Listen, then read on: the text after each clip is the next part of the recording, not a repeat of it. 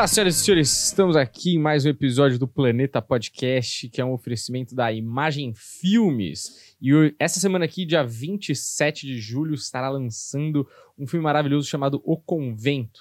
Você vai lá no Instagram, O Convento Filme, arroba O Convento Filme, para você dar uma olhada lá. A gente vai passar o trailer aqui no nosso episódio maravilhoso, para você dar uma olhada aí nesse baita filme, né, Berto? Olha, baita filme tem Cineclube na quinta-feira, Isso. não é isso? Ontem vocês assistiram a despedida de Vandinha Lopes com o, o especial Convento. E hoje estamos com a Bruna aqui para falar do que acontece dentro do convento. Não daquele convento lá, né, na Escócia, mas o convento aqui do Brasil. É. E de repente, se tiver algum paralelo, a gente, a gente Com encaixa. certeza, né? não é? Europa. Exato. É, o convento lá era. Era na Inglaterra ou na Itália? Agora Na tem- Escócia. Na Escócia. Sinistro. Quase. É, tudo bem, Bruno? Como é que você Tudo tá? bom. Tudo bem. Maravilha? Maravilha.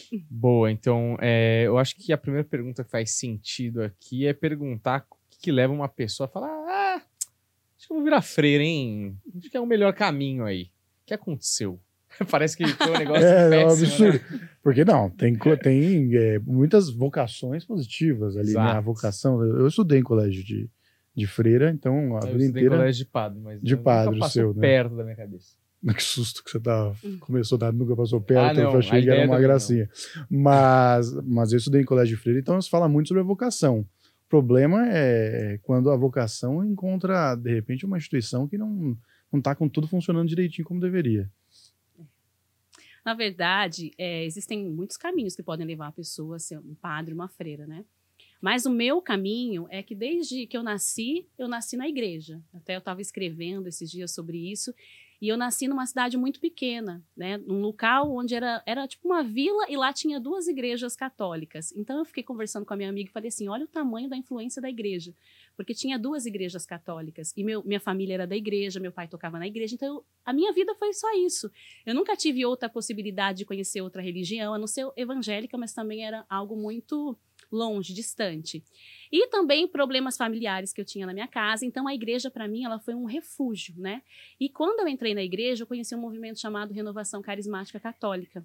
E esse movimento falava muito sobre a questão de amar a Deus e de ter vocação e de seguir Jesus. E eu sempre quis ajudar as pessoas nessa questão. Desde criança, sempre pensava nas pessoas pobres, em crianças de orfanato. Então eu queria fazer isso, sempre tive essa inclinação. E aí juntou a renovação carismática católica, que fazia um processo de lavagem na mente da gente. É, juntou esse meu desejo de ajudar as pessoas. E eu não encontrava sentido na minha vida, no mundo. E aí eu decidi é, fazer um encontro vocacional com as irmãs. Conheci elas num retiro de carnaval. E elas eram encantadoras. Elas dançavam, elas pulavam, elas eram jovens. E eu olhei aquilo e falei, é isso que eu quero ser. Porque tinha um folder. Quando eu olhei o folder, eu vi que elas estavam na favela com as crianças. Aquilo, eu falei, é isso que eu quero fazer da minha vida. Então, influenciado por um monte de questões à minha volta, é, eu decidi entrar no convento e comecei a fazer encontro vocacional e demorei seis meses para entrar no convento. Comecei em fevereiro, assim que passou o retiro de carnaval, eu já fui na próxima semana para o encontro vocacional, fiz três encontros vocacionais, um de opção de vida e entrei em, em agosto. Em setembro já estava sendo aspirante. Então, assim, foram vários fatores, né? Problemas familiares, é, quando você não encontra respostas, quando você não tem acesso a informações, muitas vezes você fica condicionado a isso, sabe? Então, foi vários fatores que me levaram a ir para o convento. E, por exemplo, vocês estudaram em escolas né, religiosas e vocês não sentiram inclinação para isso. É, no- é, é um mistério, né? Às vezes também porque vocês viram algumas coisas ali que vocês não achavam legais, coisa que eu não tinha acesso, né? A minha vivência ali era só ir na missa, meu pai tocava no coral, estar ali naquele meio bem superficial da igreja, né? Da novena, da via sacra, é, da campanha da fraternidade. Quando eu vim para o convento, que eu mergulhei na realidade, aí eu fui ver o que realmente era todo esse sistema religioso, mas também dentro do sistema não entendia, não via claramente como tudo isso funcionava. Achava que Deus era amor e que ele queria aquilo para mim e que eu devia divulgar aquilo para o mundo. Sabe, eu não conseguia, dentro do convento, eu não conseguia enxergar além daquelas portas, porque a gente vivia dentro de uma bolha. Então, o que me motivou foi isso, foi o desejo de ajudar as pessoas, que eu achava que freira era isso. Achava que freira era aquele ser Uhum. que ia estar para ajudar os outros, era só amor, na minha cabeça. Aí eu tenho duas perguntas em uma aí, mas para entender mais ou menos o que acontece, até você citou o fato Sim. e falou, puxa, eu, eu sentia toda essa vocação, mas tinha o fato também de eu estar meio perdido ali e não saber o que, o que fazer. É, porque, por exemplo, é, eu acho que o negócio principal que barra a maioria das pessoas é a questão social, né? A vida social que vai ser um pouco retraída, aí você já não pode constituir família, não pode ter filhos. Isso já é uma coisa que assusta as pessoas, assim, coloca para trás.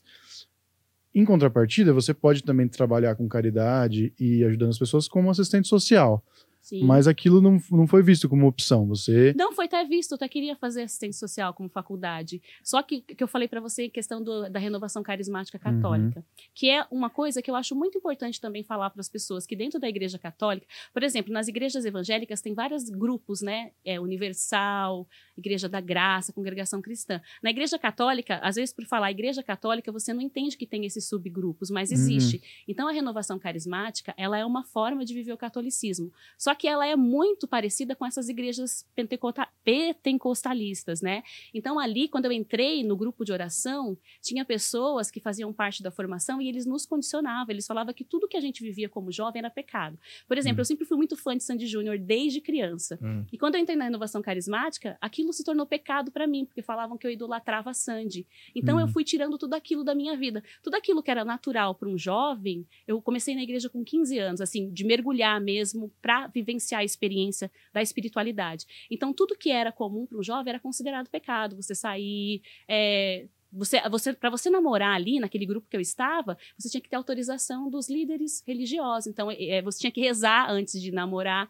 Tipo, eu tive um namorado, mas antes de namorar com ele, eu tive que rezar. A gente rezou para ver se era a vontade de Deus. E aí sim a gente começou a namorar. Então existia um condicionamento. E aí existiam as formações. Então você ia recebendo aquilo, você ia se alimentando daquilo. E tudo aquilo que estava fora era considerado errado. Né? Até hoje, na nova vivência que eu tenho da minha espiritualidade, vinha conversando aí com as minhas amigas que veio me acompanhar, que eu estou reassistindo a novela Estrela Guia da Sandy, Uhum. que fala sobre essa questão dessa, desse novo milênio, dessa nova espiritualidade.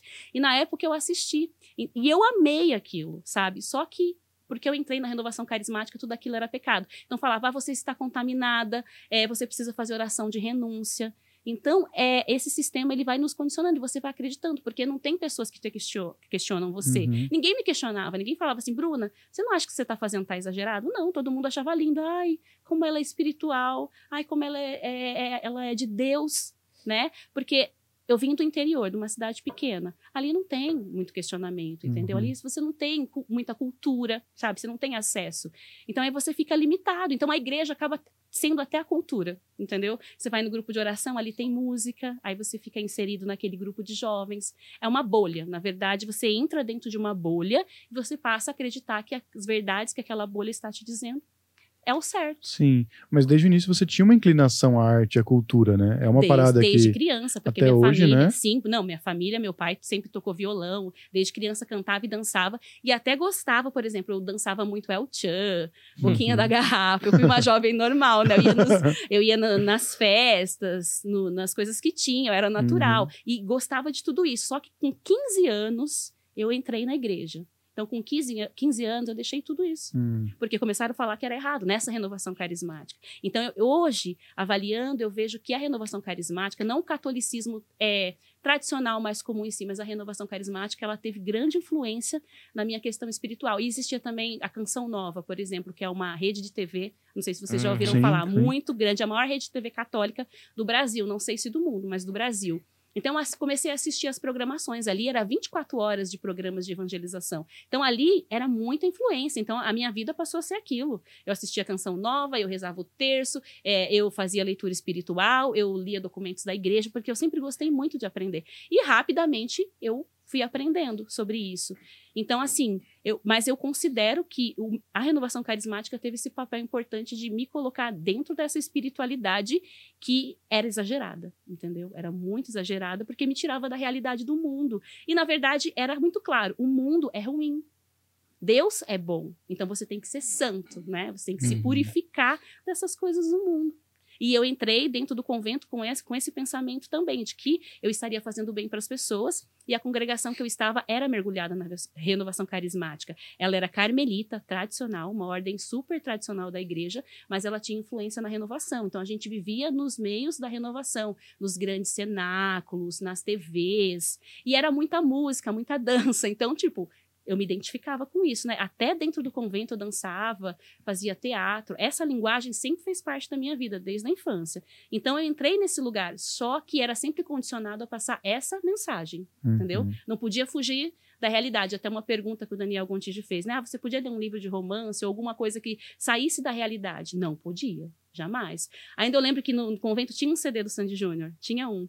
E aí eu escutei algumas vezes assim, escondido, entendeu? Uhum. Que a irmã Fé, que era minha mestra de noviça, que ela era um pouquinho mais livre, ela deixou eu escutar. E aquilo para mim, naquele momento, tipo, eu sozinha ali com o fone, escutando. E era no fone, porque eu não podia ser alto, né? Uhum. Uma música tão boba, você uhum. tá entendendo? Então, assim, só que na época parecia que era pecado. Sandy Júnior falava do quê? Falava de amor, falava de carinho, não tinha nem letras Dig Dig Joy, dig, né? Dig Dig Joy. Olha, grande pecado. Dig Dig Joy. E era assim, eu era idólatra, né, da Sandy por Dig Dig Joy, hum. enfim. Se você girar o disco da Sandy Dig Dig Joy ao contrário, não, tô brincando.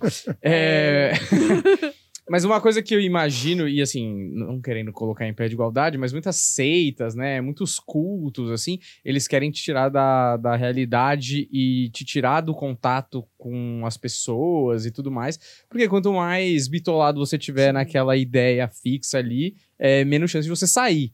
Porque eu acho que um primeiro momento, que nem você falou, se cativa e depois não quer se perder ali, ou, por isso. exemplo, uma freira, né? Imagina. Isso, assim, é uma lógica sociológica de qualquer grupo que tem objetivo religioso ou culto, né? Sei lá. Então, eu imagino que é, você entrou com quantos anos no convento? 18. Com 18 anos. Então você é super jovem, super influenciada pelo meio, e ali eu imagino que depois que você entra, deve existir vários mecanismos para que você não se desvirtue e saia, porque você é quase como se fosse uma ovelha conquistada, né?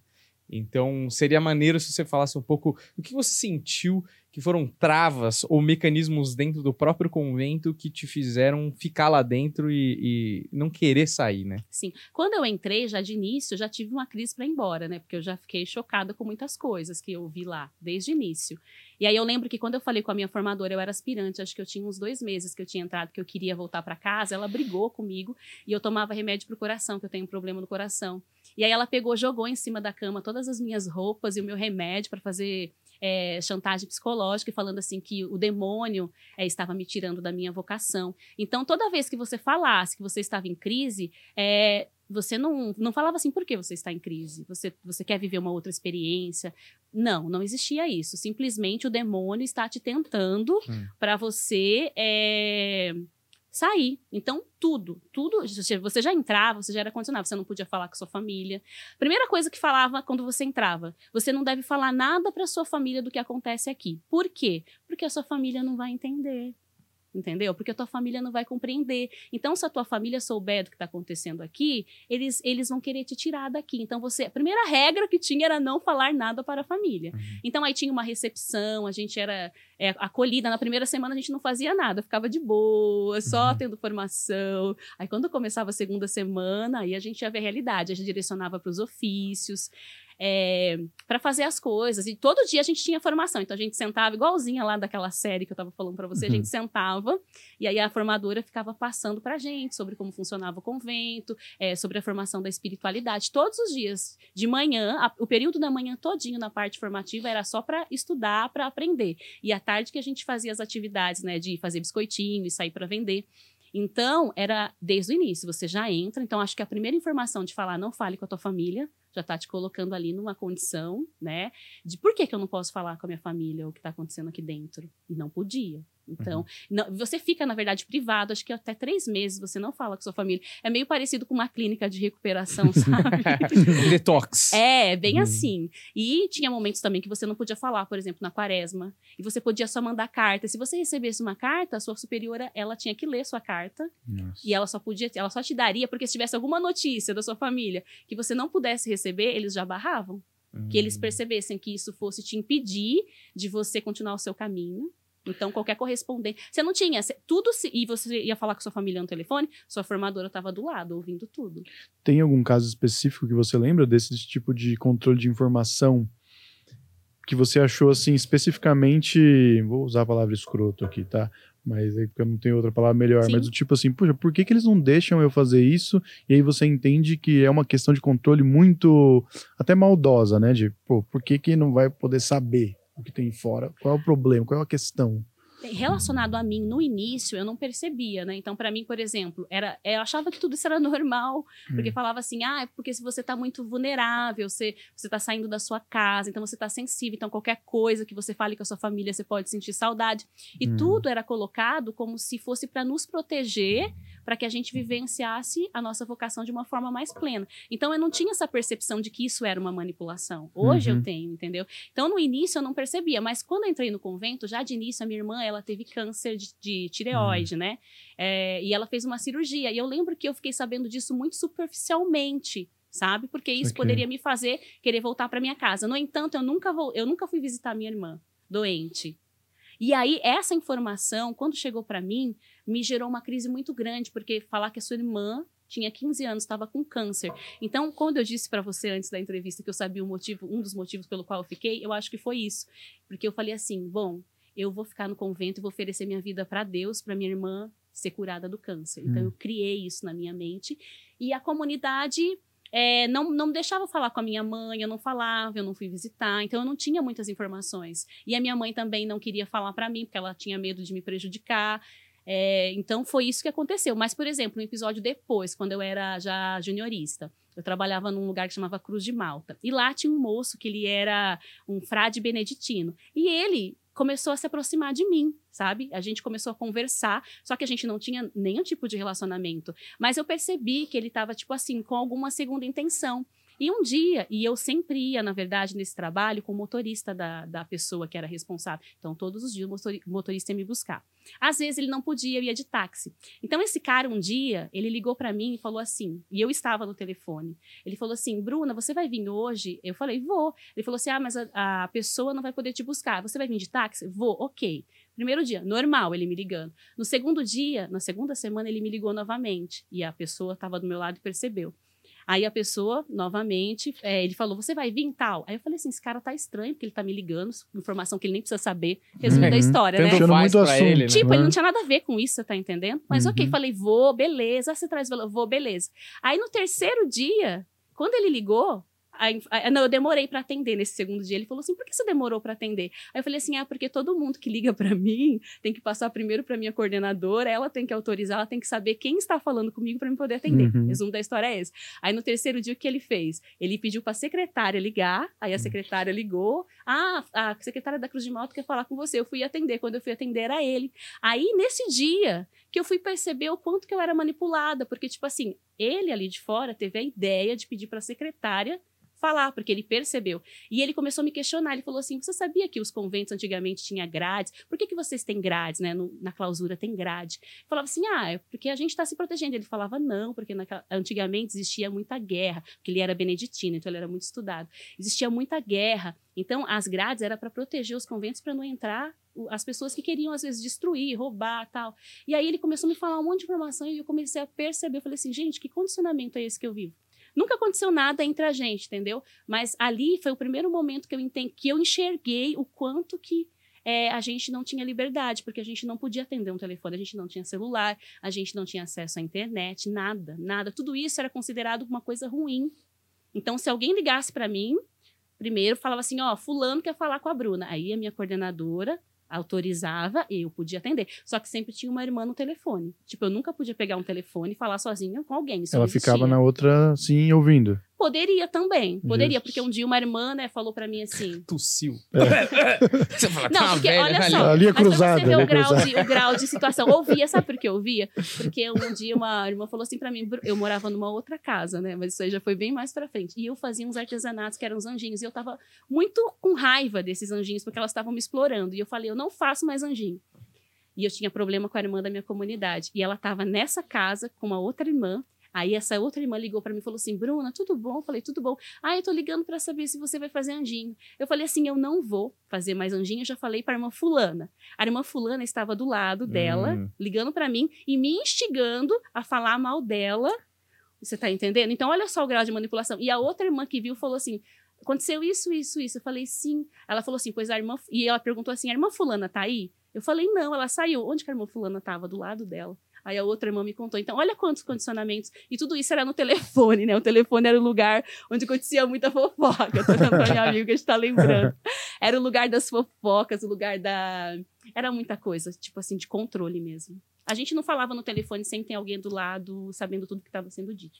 Agora, vocês estão sempre ali enclausurados, né? Fechados. Não, a gente não era clausurada, a gente sabia. Ah, é. Enclausurado eu falei é, de maneira corriqueira, que enclausurada na igreja é, é de verdade, né? Tipo, não pode sair mesmo. Não, porque tem conventos que são de clausura, que a freira não Sim, não sai. pode e sair. o Carmelo, ele é de clausura. Só que o que eu estava, a gente era de vida apostólica. A madre que fundou a nossa congregação, ela viveu 23 anos na clausura, no Rio de Janeiro.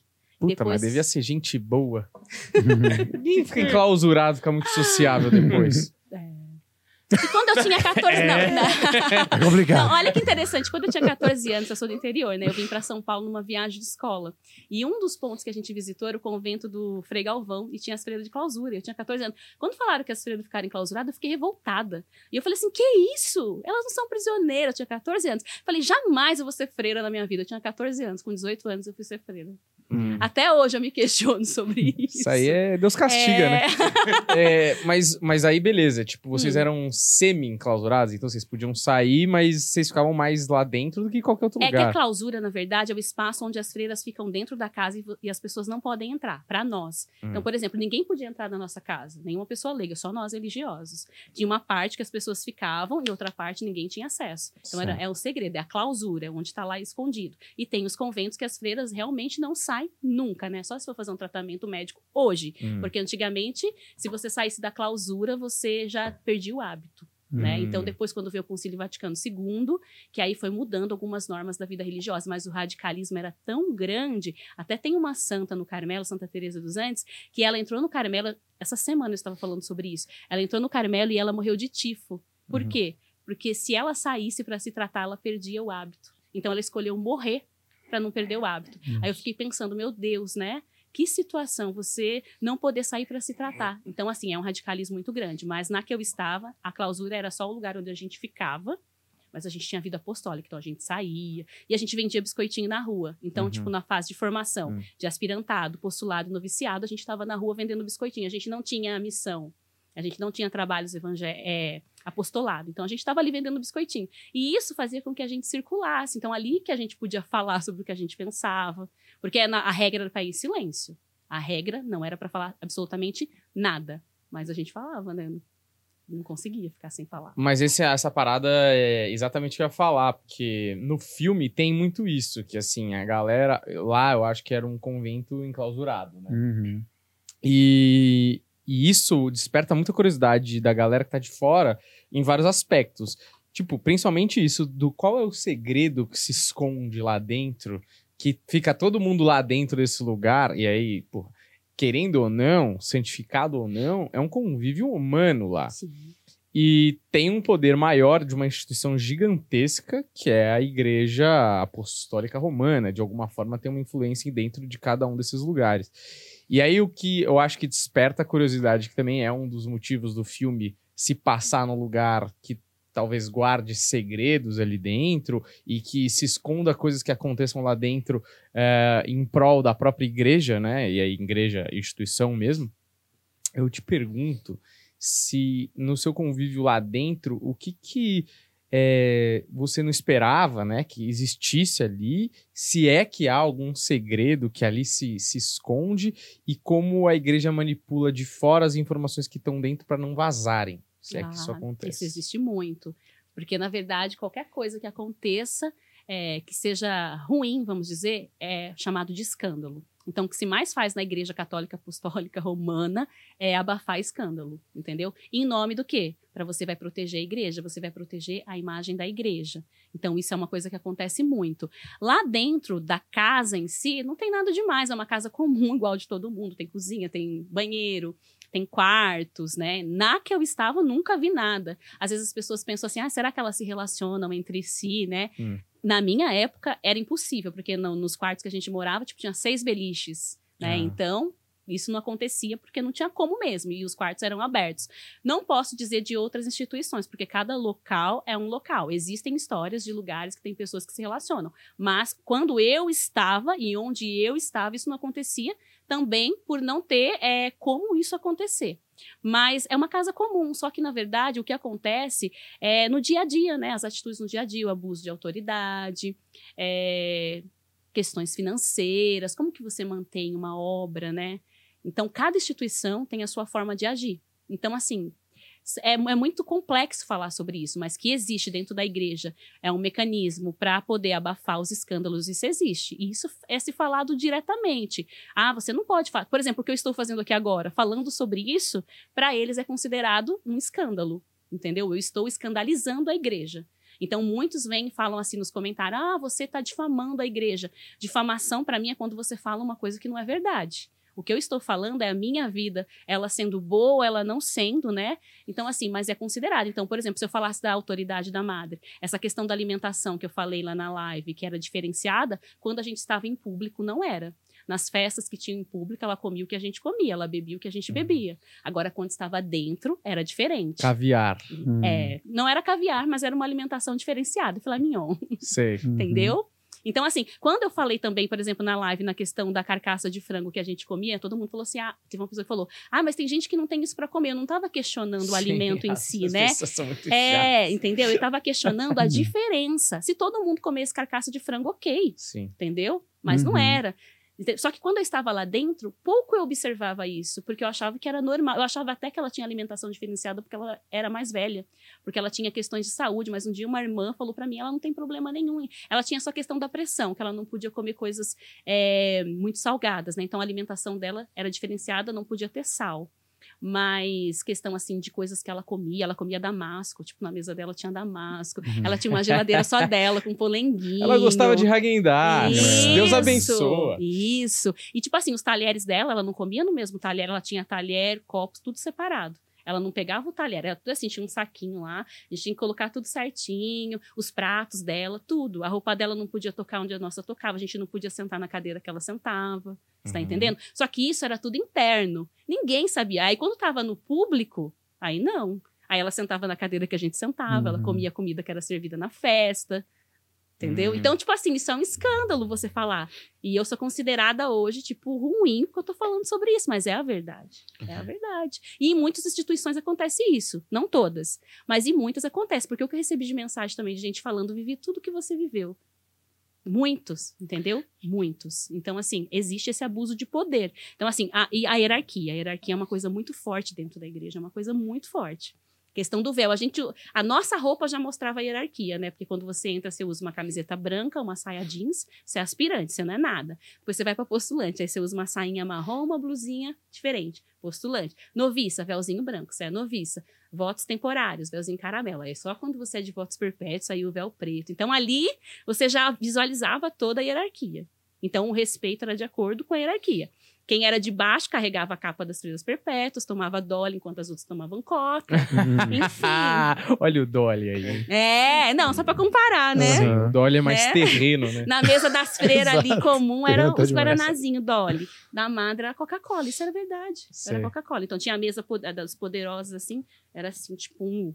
Aí aqui era a madre com as poderosas e a gente aqui. Somos todos iguais, mas uns são mais iguais é. Então, calma aí. É. Mas sabe que no filme tem o, o negócio da. É isso, elas estão lá sozinhas, estão enclausuradas e elas vivem uma realidade delas. E aí o que acontece no filme é que tem alguma situação lá que elas começam a acreditar que o jeito que elas pensam é mais certo do que o resto, e aí tem lá um, um, padre também que organiza, e fica meio no meio do caminho, se aquilo é uma ordem direta da igreja, ou se aquele convento enclausurado está desenvolvendo algum tipo de teoria da conspiração específica, inclusive mais é, agressiva, mais extremista. Eu não, eu não, não sei é, exatamente como explicar sem dar spoiler, mas me faz pensar que agora a gente tem uma administração diferente, um pouco mais aberta, né, com o Papa Francisco, que é um Papa um pouco mais liberal, uhum. um pouco mais tranquilo e que traz um pouco de volta a igreja para a coisa do, do, da ajuda a quem precisa, de viver sem luxo e tudo mais. E tem uma parcela da população que também é mais tradicional, que gosta dessa igreja mais Sim. pesada. E eu já tive discussões do tipo assim, isso é um absurdo ter pedofilia dentro da igreja. E a pessoa falar para mim assim, mas a igreja também faz muita coisa boa. Sim. Como se a gente não pudesse questionar uma pedofilia, que eu acho uma coisa insana, só porque na cabeça dele a igreja faz muita coisa boa. É, o que eu tô querendo dizer com isso é como é, esses conventos um pouco mais é, extremistas, eu não sei, xiitas aí, eu não sei radicais. que radicais que a gente pode colocar. Conservadores. Conservadores, exatamente, uhum. que também é parte da população é. que é conservador nos costumes, né, e tudo mais. É, como eles veem essa, esse novo momento da igreja? Eles ah, chegam a questionar o Papa? Porque Total. eu já vi tios na verdade, meus na igreja falando... existe uma divisão hoje. Existe o grupo conservador que fala que o verdadeiro Papa é o Bento XVI e que uhum. Francisco não é Papa, entendeu? Que Francisco é o anticristo. A igreja hoje é dividida. Então, Caramba. o Papa Francisco, e dentro, e na verdade, eu tenho fontes até, tem um amigo meu que morou no Vaticano por nove anos, ele falou assim que o Papa lá é, não é respeitado. Por exemplo, o Papa, ele não mora no Vaticano, ele mora na Casa Santa Marta. Por quê? Porque ele se sente mais seguro. Ele come no meio de todo mundo. Por quê? Hum. Porque então, existem várias questões. Então, a igreja hoje é dividida. Existe o, o, conservadorismo e existe né, o progressista. Então, é complicado. É quando você vai ver vídeos de, por exemplo, dos conservadores, a que eu estava era conservadora, né? E ainda é. Você fica, assim, horrorizado por coisas que eles falam, sabe? De é uma bolha, é uma bolha, e você, quando você está ali dentro, você acredita que aquilo é a verdade, você não consegue olhar além daquilo. Você não consegue. Quando você tenta é, enxergar um pouquinho para fora, vem uma avalanche de coisas para cima de você e te jogam para dentro da bolha e não permite que você tenha acesso a informações. Lá a gente não tinha acesso a informações. Por exemplo, quando eu pegava um livro que poderia abrir a minha mente, era retirado. Augusto Cury foi proibido. Padre Fábio de Mello, que tinha uma linguagem mais aberta, foi uhum. proibido. Uhum. Porque fazia a gente pensar. Tinha até um livro que chamava Teologia da Vida Consagrada, que era de um padre redentorista. E falava sobre a vida consagrada. Só que tinha um, um ponto lá que falava que os religiosos podiam ser amigos. Aí a gente foi falar para a madre, ela proibiu o livro, porque falava que os religiosos podiam ser amigos, porque a gente não podia ser amigo. Qualquer amizade que tivesse ali era visto como um, um relacionamento. Eles não conseguiam. Tudo era muito privado. Claro, nós que éramos de baixo, porque quem era das grandes podia ser amiga, né? Então uhum. existia essa diferença. Era muita pressão. Aí, por exemplo, você falava, ah, estou em crise, quero sair. Prendia o portão, você ficava preso, você não tinha acesso aos seus documentos. Você não tinha liberdade, você não tinha documento. É, chama sequestro, né? É, sequestro, sequestro da subjetividade. E, e físico também, né? uhum. né? Por exemplo, quem ia para a Europa? No final da minha estadia lá, ela queria que eu fosse para a Europa, queria que eu fosse para a França. Se eu chegasse na França, ia acontecer? Chegar lá, as irmãs iam pegar meu passaporte, pegar meu documento, não tinha dinheiro, não tinha nada, não falava a língua. O que, que ia acontecer comigo se eu quisesse vir embora? Eu não quis, eu falei, eu vou embora para minha casa, entendeu? E eu só consegui ir embora para minha casa porque eu liguei para minha mãe, da onde eu estava, e falei, quero ir embora. Minha mãe ficou chocada porque ela nunca soube nada da minha vida. Ela falou, mas você falou que você era feliz, porque eu falava para todo mundo que era feliz. Eu falei, não, quando chegar eu conto. Mas quando eu cheguei, eu não tinha coragem de contar para minha mãe as coisas que eu vivenciei. Então, assim, e quando eu comecei a demonstrar que eu queria sair, eu tenho uma carta que eu trouxe ali da madre, que ela esculacha que eu sou desobediente, porque você não podia questionar nada. Tipo assim, você fazia votos, você ia morar onde ela queria, você ia fazer o que ela queria, porque é o voto da obediência, né? Uhum. Então a igreja ela tem muito disso, entendeu? E a visão da igreja, que nem você falou do radicalismo, é antigamente a igreja olhava é, Deus, o acesso a Deus, Deus ele é justiça, entendeu? Então Deus ele é justo, então eu tenho que me mortificar. Por que, que pessoas faz, é, usavam silício, se mortificavam? Porque enxergavam Deus dessa forma, não como misericórdia, mas como justiça. Então, tudo que tem no mundo é uma coisa ruim. O mundo é, é considerado uma coisa ruim, entendeu? Tudo é pecado. Então, eu preciso me purificar desse pecado. Então, qualquer coisa que eu tenha prazer, que me dê inclinação, hoje não. Hoje já existem outras visões dentro da igreja. A igreja, como eu disse, ela tem subgrupos. É, as pessoas falam assim, ah, eu sou católica apostólico romano. Mas em qual grupinho você pertence? Porque essa é a realidade. Só que não se fala sobre isso, porque às vezes as pessoas também não enxergam isso. As pessoas são católicos do quê? De rezar novena, de na missa do Natal, de na Páscoa, de na Via Sacra. Agora estudar mesmo o catolicismo, a doutrina, os documentos do Papa. Não faz, entendeu? As pessoas não têm acesso a isso. Então elas não questionam. Aí vem um padre, vem uma freira e fala: Ó, oh, isso é certo. Aí você olha aquela figura ali de hábito, né? Que parece um santo. Ai, porque eu dou a minha vida para Deus. Você acredita? Uhum. Por exemplo, no convento que eu estava, tinha os lares, né? Os orfanatos. E as irmãs sempre falavam assim: ai, é, compra biscoitinho para ajudar o orfanato. Gente, desculpa, eu sei que elas vão ficar putaça comigo. Mas era mentira, porque quem mantinha o orfanato era os Lopes, né? A uhum. construtora Lopes. Então, uhum. financeiramente, dentro do convento não saía nada de dinheiro para os orfanatos, uhum. porque eles já tinham quem patrocinasse. Só que a gente usava essa imagem de coisas que eu não posso, tipo assim, que eu vou evitar falar. Mas acontecia, entendeu? Eu sei que, tipo, elas vão ficar muito brava de eu falar isso, mas é a realidade. Então, assim, é, é uma máscara, infelizmente. Queria chegar aqui e falar assim, gente, a vida religiosa é linda, as pessoas, elas se doam. Claro, tem pessoas que se doam de verdade? Tem. O padre Júlio Lancelotti mesmo. Eu admiro profundamente o que ele faz. Ele doa a vida dele pela causa que ele acredita. Mas existe a, grande parte é uma mentira ou é uma ilusão. Só que quem entra não entra para fazer parte de uma mentira, você entendeu? Você entra para fazer parte de algo que você está acreditando. Só que chega lá dentro, as condições vão te levando de tal forma que se você não tiver uma força, porque não é nem questão de caráter às vezes, sabe? A força. Você tem que ter força porque você vai ficando alienado. É uma alienação. Você começa a acreditar que aquilo é uma verdade. Você começa a pregar sobre aquilo. Por exemplo, eu, eu mentia, eu sorria. Aqui é lindo, eu sou feliz. Eu era uma mentirosa, desculpa, uma freira mentirosa, que eu não era feliz. Entendeu? Uhum. Então, só que para mim aceitar isso, ou então, é, eu não sou feliz, mas é, é isso que vai me levar à santidade. Por exemplo, os, os, conservadores. Ah, você não conhece a história do santo tal? O santo tal sofreu isso, isso, por isso é santo. Aí eu falei assim: é, mas você não olha para a comunidade do santo tal, por exemplo, Irmã Dulce. Ela é uma santa, não é? Ela não, não criou obra com os pobres. Hum. Mas na biografia dela, o que que fala? Que ela teve que invadir praticamente o galinheiro do convento para poder colocar os pobres. Uhum. Aonde estava a comunidade dela? Por que, que, a comunidade dela não a ajudou a encontrar um lugar e, e, apoiou o projeto dela? Não, a comunidade dela dificultou. Agora, quando começou a ter uma visibilidade, come, quando começou a dar um palco para tudo aquilo, aí a comunidade veio, Santa Irmã Dulce.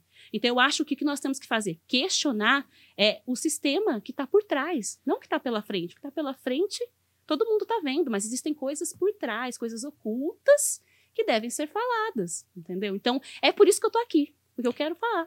Olha, excelente depoimento aqui e eu queria falar duas coisas. Primeiro que eu tô bastante bravo porque eu já de... comprei biscoitos de freira achando que ia pro lugar que deveria ir, ah. entendeu?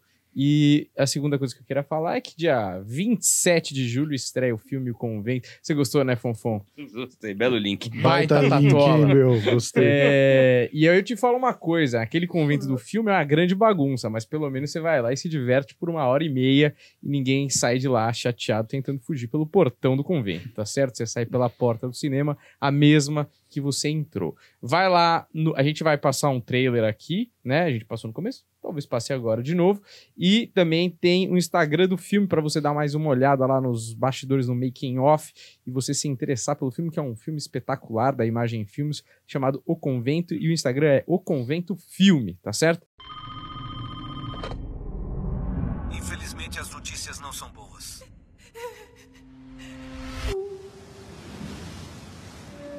Fui enviado pelo Vaticano por conta da morte do seu irmão. Vim tentar trazer luz para essa tragédia. Antes do seu irmão se entregar à escuridão, ele era amado por todos. Se entregar à escuridão. Você viu meu irmão se matar? Os olhos de Deus estão sobre todos nós.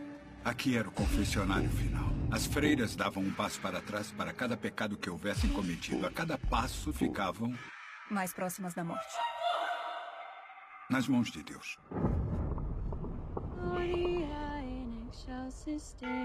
Aqui vivemos uma vida disciplinada, contida, purificada. Achei você. Onde estão minhas roupas? A madre disse que primeiro precisamos remover a sujeira delas. Você é uma mulher da ciência. O que busca aqui? Meu irmão já estava ferido antes de cair. Eu acho que ele descobriu alguma coisa aterrorizante.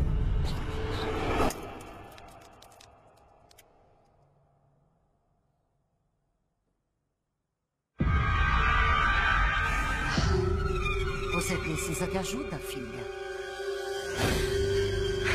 Alguma coisa em você. Você está atrás da verdade.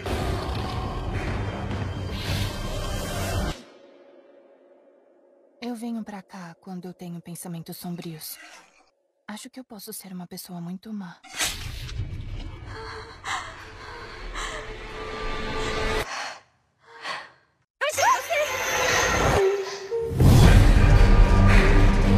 Elas estão mentindo. O que você acha que sabe?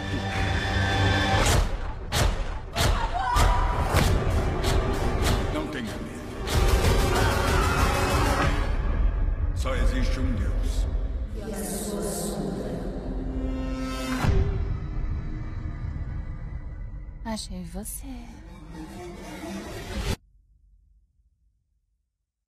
Dito isso, vou para a pergunta lá, João Kleber, e te pergunto uma pergunta um pouco sensacionalista, que é, se você tivesse que selecionar um episódio, ou talvez uma soma deles, porque às vezes é a tortura é mais na constância do que no episódio específico. Mas se você tivesse que selecionar um episódio que você considera a pior coisa que você vivenciou dentro da sua jornada dentro do convento, qual seria ela? Seria o dia que eu passei mal do coração, que eu tive uma crise porque eu tenho problema do coração. E eu fui falar com a irmã, e aí a irmã não fez nada, e ela fez eu decorar a capela passando mal, porque tinha que ser decorada por mim. E eu decorei a capela, e à tarde eu passei o dia inteiro mal. E à tarde eu tinha que ir na missa, e aí ela fez eu caminhar 30 minutos com uma crise de coração. Quando eu cheguei no- na igreja, a madre estava lá, e eu falei, madre, estou passando mal. E ela falou assim: eu já sei do seu piti. E eu não tive nenhum tipo de socorro. E quando eu tive essa crise aqui fora, que eu fui no médico, na hora colocaram classificação de risco no meu braço, e eu passei a noite na UTI. E a enfermeira me deu uma cadeira de rodas e falou assim: "Ah, ela não dá mais nenhum passo. Então ali eu vi que eu sofri um atentado contra a minha vida, né? Porque eu não tive nenhum tipo de socorro e realmente eu estava passando mal. E um outro episódio também que, que é negligência de saúde, que eu falei até na outra live, sobre uma irmã que ela tinha muita dor de cabeça e ela ficava chorando de dor de cabeça e aquilo me afligia. Eu falava para minha coordenadora: leva ela pelo menos ali no convento para medir a pressão, para ver se não é a pressão. Resultado final: essa menina ela era italiana, ela teve que voltar para a Europa porque o irmão dela estava. Ele tinha um problema, ele estava quase morrendo e ela passou mal lá. Quando as irmãs levaram ela no médico, ela estava com câncer na cabeça.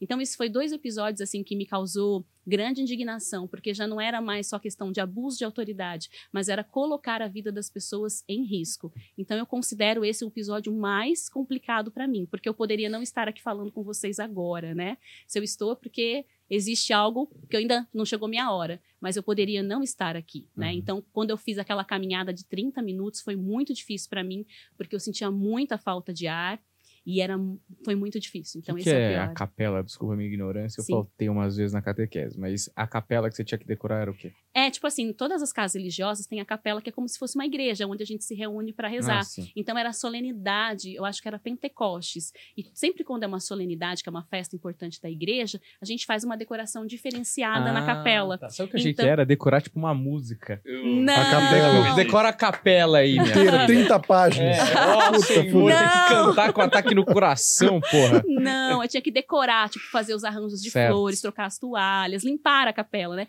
Primeiro, para você decorar, você tinha que limpar a capela e depois você é, deixava a capela bonita. E eu sempre tive talento para isso. Mas eu falei para ela, eu falei, pode ser uma postulante? Eu poderia até orientar. Não, é por você. Uhum. por você, porque ela queria me prejudicar, porque eu tinha um, ensa- eu trabalhava com arte, eu tinha um grupo e a gente tinha um ensaio desse grupo que a gente ia ter uma apresentação. E como ela não gostava que eu participava disso, ela queria boicotar o meu ensaio. E já estava acontecendo muitas coisas em relação a isso.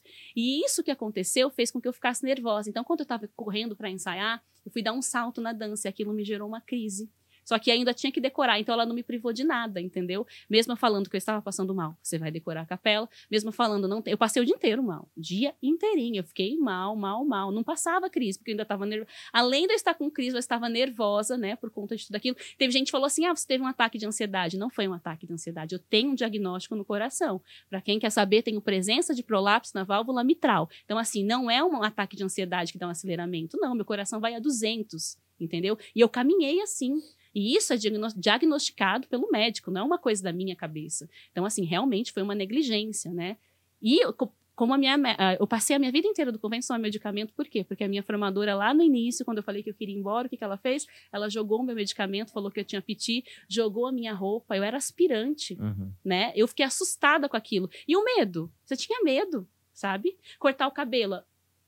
Meu cabelo, a minha formadora erguia meu cabelo assim, ela picotou o meu cabelo, sabe? Por causa de crise. Ah, porque quem tem cabelo é, grandinho, porque tá querendo sair do convento. Então, eles cortavam o nosso cabelo Contra a sua vontade. contra a minha vontade. Ela destruiu meu cabelo. Teve, quando eu tava já para sair, eu tava com o cabelo um pouquinho maior. Aí a madre falou assim para a irmã, né? Ó, fala pra Bruna que ou você corta o cabelo dela ou eu. Ela escolhe.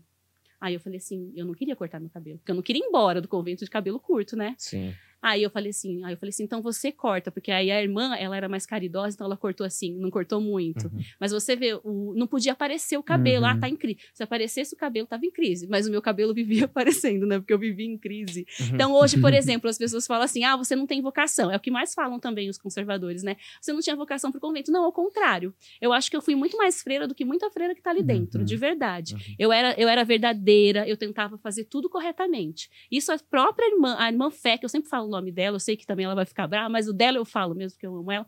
Ela chegou a falar depois que eu saí, você era muito mais freira do que muita gente que tá aqui dentro, entendeu? E eu posso provar tudo isso. Se as pessoas quiserem ver, vai lá no meu Instagram que eu mando uma, uma fotinho das coisas que acontecia. Até eu tenho e-mails de irmãs que depois que eu fiz a live, é, falaram, isso acontecia mesmo. Hoje não acontece mais. Mas acontecia. Que viveram comigo, sabe? Uhum. Que passaram tudo isso comigo e que estão lá dentro e que não conseguem enxergar. Que estão lá dentro e que não conseguem ver. Elas assistem o que eu tô falando, mas elas acham que, que é, é um, tem um sentido, elas dão um sentido para isso. Uhum. Acho que a gente faz coisas na vida quando a gente encontra um sentido. Talvez elas encontram nisso. Eu não encontro. Sim. Então, assim, esse foi o episódio.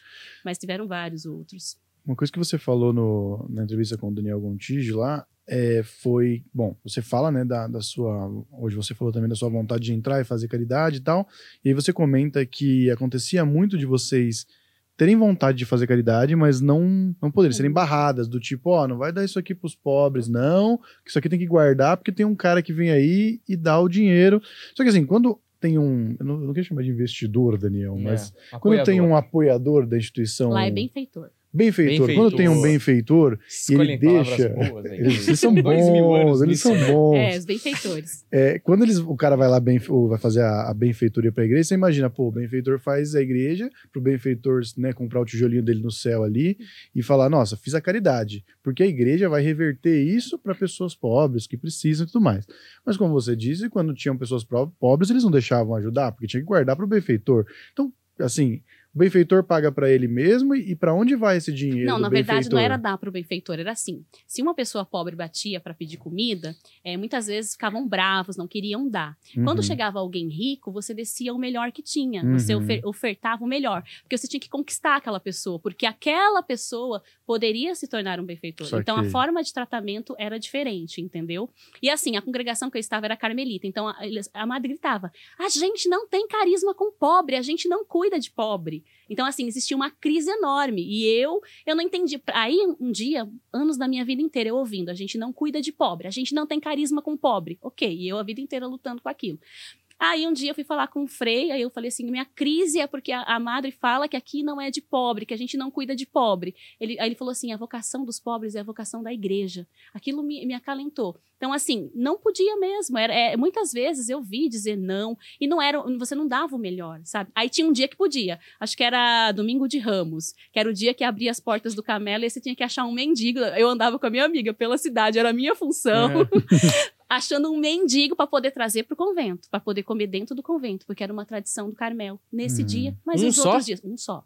E nos outros dias? Não, tudo tem limites também, hein? Vou É botar sério? dois mendigos. dois, é gente. sério. E eu lembro que, tipo assim, como era a minha realização, né? Então eu montava uma mesa linda pro mendigo, o mendigo até ficava assim, tipo, o que que tá acontecendo Porra, aqui? domingo eu volto aqui, hein? Dia de aí, eu, aí eu falava assim, eu queria fazer isso. gente, é sério, é Cortava verdade. o cabelo do mendigo. Não, a gente não cortava, mas... Ah, o cabelo que tinha que cortar, eles não queriam É, fazer a cortar. barba, já Porra. não pode. Não, mas, é não, não, mas tem congregação homem, né? que faz isso. Deixando bem claro, né, sobre tudo isso, que existem várias congregações. Você falou que nunca mais vou comprar um biscoitinho de freira, mas assim, avalia, Não, gente. eu, eu vou, eu quero ver da onde vai o meu dinheiro. Não, é isso. Quero ver pra onde vai. Isso, você tem que Esse avaliar. essa é a minha pergunta. Eu quero Não, tem saber que avaliar. pra onde vai senão- dinheiro. Não, então, porque assim, senão as pessoas vão achar que eu tô falando pra não ajudar as obras de caridade dos religiosos, ajudar, né? tem E eu não posso fazer isso, porque, tipo, tem várias congregações que ajudam as pessoas. Uhum. Então, deixando bem claro isso. Cada instituição tem a sua história, cada um Sim. faz o- a sua coisa. Então, o que que vocês têm que fazer quando você vai doar? Saber para que você está fazendo. Vai lá investigar.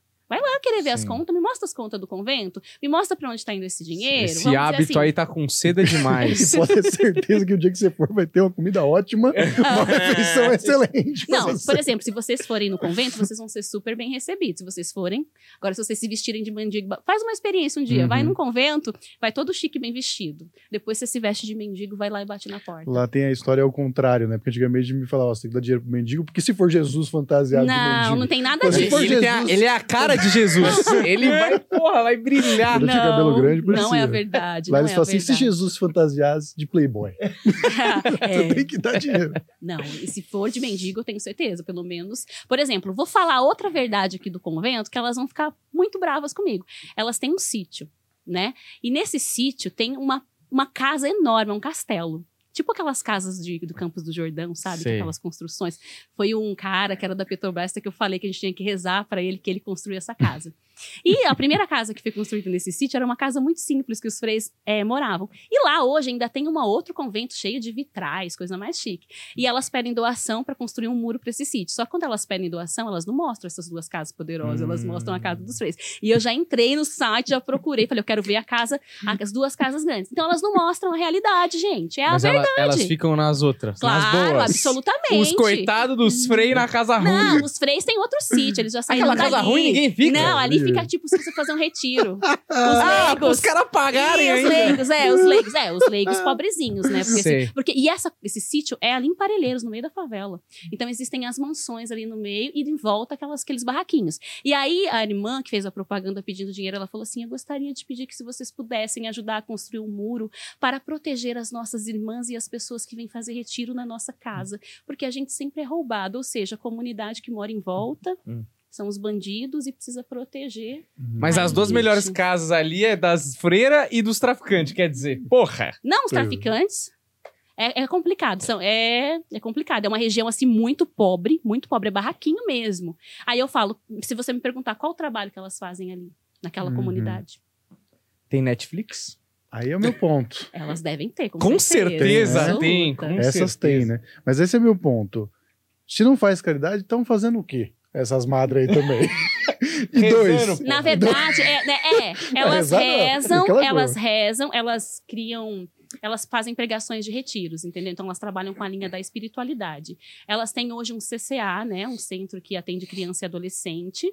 Aí esse centro criança e adolescente, elas conseguiram pessoas para ser os benfeitores que mantêm essa obra. Mas não é o convento em si que mantém. Por exemplo, a pessoa comprava biscoitinho achando que ia pro orfanato. Não ia, ia para as irmãs mesmo, entendeu? Porque as obras sociais que elas têm, elas têm os benfeitores que, que bancam. Mas só que elas usam essa imagem como se fosse Uhum. delas, entendeu? Então, assim, elas fazem pregações de retiro, mas a obra social mesmo é muito pouco, porque não é o carisma, porque é Carmelo. Carmelo é mais espiritualidade. Então, é retiro, é catequese, é atendimento de oração, entendeu? É mais nessa linha. Mas rola tipo umas irmãs Robson, assim, que, sei lá, ostenta e viaja e Ah, drogas. Elas e, têm, tipo assim. Drogas é sei bom. lá, prostituta. No começo do ano- do MD. Não. Não, elas têm uma Freira casa que elas de ganharam de doação no Rio de Janeiro, que tem até uma piscina, acho que com borda infinita. Que Ô, é uma louco. carta de. É uma coisa assim, de É que já junta com o céu Não, de e aí uma, irmã- uma ex-irmã foi na minha casa e falou assim: Você viu a irmã fulana no Stories? Eu falei, não, não tenho essas irmãs. Aí ela foi me mostrar a história. A irmã era férias das irmãs, a irmã tava com tipo, com uma taça como se fosse um drink, com um padre. Aí ela levantava a taça e fazia assim: tem, é, tem vida melhor, mas não quero, alguma coisa. Ah, É, tipo um- Foi assim, Deus quem me deu. Não, é, ou tem vida mais pobre, eu não sei, ostentando assim. Aí eu olhei aquilo, eu falei assim, Ah, gente. é? É. Aí eu falei assim, gente, tipo assim, não que. Então fala, eu, eu não vou fazer voto de pobreza, você tá Uhum. entendendo? Então, assim, vamos viver a realidade, porque o, o religioso consagrado, ele faz voto de pobreza, castidade e obediência. Entendeu? E pobreza não é ser miserável, não é ser mendigo, na verdade, mas também não é você ostentar, entendeu? Porque eu acho que se você tá falando que você é uma coisa, aí você pede o dinheiro, que nem essa desse convento, uma irmã. Ah, eu quero agradecer fulana de tal porque ela doou 10 reais pra gente. Olha, foi o último 10 reais que ela tinha na conta dela. E depois ela conseguiu um emprego. Olha como que você estimula a Hum. pessoa a doar o seu último 10 reais, porque depois que ela doou os 10 reais, ela conseguiu um emprego. Uhum. Entendeu? E a gente ali, quando eu tava, a gente não podia doar biscoitinho. Ainda eu falava pra minha mestra de novice. Ela falava assim, Bruna, então você pede. A minha mestra de novice ela era maravilhosa. Ela falava assim, então quando você for sair pra vender, você pede autorização pra mim, a irmã Fé. Que aí eu te dou autorização e aí você você pode dar. Então a minha mestra me dava autorização pra dar. Mas é porque ela era um caso à parte, entendeu? Uhum. Mas ela era, tipo, criticada. Ela, era, ela só se lascou no convento. Até hoje ela só se lasca. Ela é tão de Deus que ela tem a missão de cuidar da madre, da madre superiora. Tipo, ela, ela se colocou pra cuidar dessa, da madre porque ninguém quer cuidar. Essa é a verdade. Porque ela é chata É porque ela foi, boné, ela né? foi destituída do cargo, né? A madre superiora foi destituída. Nossa, vão cair matando em cima de mim. Quem, quem ouvir. Então, Qualquer coisa você vem pra cá. Vão cair matando porque eu tô contando muita coisa. Mas. Ah, eu vou falar. Bem, Deus é tá a do seu lado. É, é verdade, Não, é porque ué, assim, ó, a madre superiora dessa instituição que eu tava, ela foi destituída. Ela saiu, o Vaticano fez uma intervenção canônica, então eles tiraram ela de superiora geral. Isso porque ela tinha sido eleita vitalícia. Ela ia ficar Hum. até morrer. Aí o Vaticano fez uma investigação. Mataram ela. Não, ela só podia. Acabou, resolveu. Não, é, não, é porque ela só ela, ela deu um jeitinho no capítulo que fizesse com que ela fosse eleita até ela morrer. Então ela só sairia do cargo Hum. morta. Mas aí não aconteceu, porque aconteceu. Quando eu saí, quando a minha outra amiga saiu, foram saindo um monte, aí foi vindo os escândalos, né? Então ela foi, ela saiu. Ela ficou cinco anos longe da comunidade, nenhuma freira podia ter contato com ela, e ela teve que ficar numa congregação que não era dela. Só que aí agora ela voltou. Só que ela não pode circular no meio das freiras, então ela tem uma casinha específica para ela. E quem que cuida dela? A irmã Fé. Por quê? Porque a irmã Fé entrou com 14 anos, a irmã Fé tem um coração maravilhoso, então ela, ela acredita que essa é a missão dela. E ela vai lá cuidar da madre, e tenho certeza que deve estar passando por muitas dificuldades por isso, mas é uma pessoa verdadeira, ela faz isso verdadeiramente. Então, assim, é complicado, porque nem as próprias irmãs de dentro do convento valorizam a fundadora. Aí eu falo, por quê? Porque quando a madre estava é, ninguém queria cuidar dela, chegava o dia da fundação, elas tiravam uma fotinho com o quadro da madre. Então, elas faziam um altar, colocavam o quadro da madre, porque ela é a fundadora, e tiravam 30 anos de fundação. Vou falar o nome, porque eu faço questão de falar, sabe por quê? Uhum. Porque eu não quero que, essa, que as pessoas fiquem pensando é comunidade tal, tal, tal. Não, as Carmelitas Mensageiras do Espírito Santo. Então, falava assim, 30 anos da fundação das Carmelitas Mensageiras do Espírito Santo. Tirava foto com a Madre Maria José. Só que a Madre Maria José tá viva. Ela tá viva, mas só que ninguém queria, tipo, pegar ela e cuidar dela. Então, pagavam pra ficar em outro convento. Aí Hum. eu te falo. Aí eu te falo, onde está a verdade? Eu sei que, que isso vai gerar uma grande polêmica, eu sei que elas podem até querer me processar, mas é a verdade. Então, eu tô só contando a história, entendeu? Então, assim, é, é difícil. Eu queria, eu queria que a minha vida fosse uma outra história. Eu queria contar outras coisas, mas infelizmente essa é a verdade. É a verdade. Gente, é muita imagem, entendeu? Fundador, é muita imagem. É, é, é o que eu falo, que as pessoas têm que enxergar a igreja com a realidade. Qualquer instituição, na verdade, todas as religiões, né? Existe o líder, o líder religioso, ele tá muito assim, em volta de uma imagem criada, entendeu? De uma fantasia. Porque quando você vai olhar verdadeiramente, não é nada daquilo. Então, acho que a gente tem que buscar a essência, sabe? Não a, a propaganda, a imagem em si, mas a essência, é mergulhar no profundo. Aí sim, porque Jesus ele é maravilhoso. Se você for estudar a Bíblia, você pegar o cristianismo essência, meu, maravilhoso. Uhum. Quando que surgiu o catolicismo? No século IV, né? Quando o Império Romano falou, não, agora vocês podem ser cristãos. E aí houve toda a questão, até, por exemplo, a estrutura da igreja, a veste do Papa, a inspiração no Império Romano, aqueles tronos, toda aquela coisa, tudo uma inspiração. Só que as pessoas mais simples sabem? Não sabem, não têm conhecimento. Né? Aí quando você falou do filme que acontece lá na Escócia, né? Ah, não sei se tem alguma coisa a ver. Tem tudo a ver. Por quê? Porque onde que está a origem de tudo isso? Lá na Europa. Onde que está a sede da Igreja Católica? Em Roma, né? Então é o berço do cristianismo, é a Europa. Então tudo que a gente tem aqui hoje é tudo influência disso. Então tem tudo a ver. O convento que está aqui veio da onde? É, veio da Europa. Da onde que veio o Carmelo? Toda a influência. Santa Teresa de Jesus, que é a fundadora do Carmelo, é espanhola. Santa Teresinha do Menino Jesus, francesa. Então é tudo. Então, provavelmente esse filme, não sei o que, que, que, passa nesse filme, mas pode ter muitos elementos que são verdades. Não sei se é como que funciona, não assisti, mas com certeza muita coisa ali não vem do imaginário, vem de Uhum. coisas que as pessoas ficaram sabendo, né? Né? É isso, dia 27 de julho no cinema. Mas já fiz um deixa. Obrigado aqui, ela, você viu? Ela sabe o que ela tá falando. O filme é excelente. Vai assistir dia 27 de julho lá, o Convento o Filme. A gente segue no Instagram, Imagem Filmes também. Eu sou uma habilidade. Tá na É, hora. Eu, deixa eu te falar uma coisa Sim. que aí é uma questão, né? A gente já recebeu muitas pessoas espiritualistas, pessoas de diversas religiões, diversa, diversas ordens e tudo mais.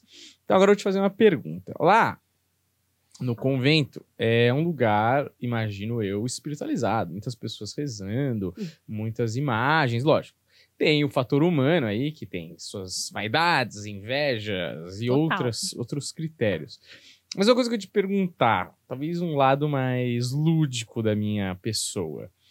Você passou um tempo lá e você e deve se passar histórias, que deve ter gente lá há 20 anos lá naquele lugar. Existiram casos que você ficou sabendo, que você vivenciou de coisas, por exemplo, que a gente pode considerar sobrenaturais?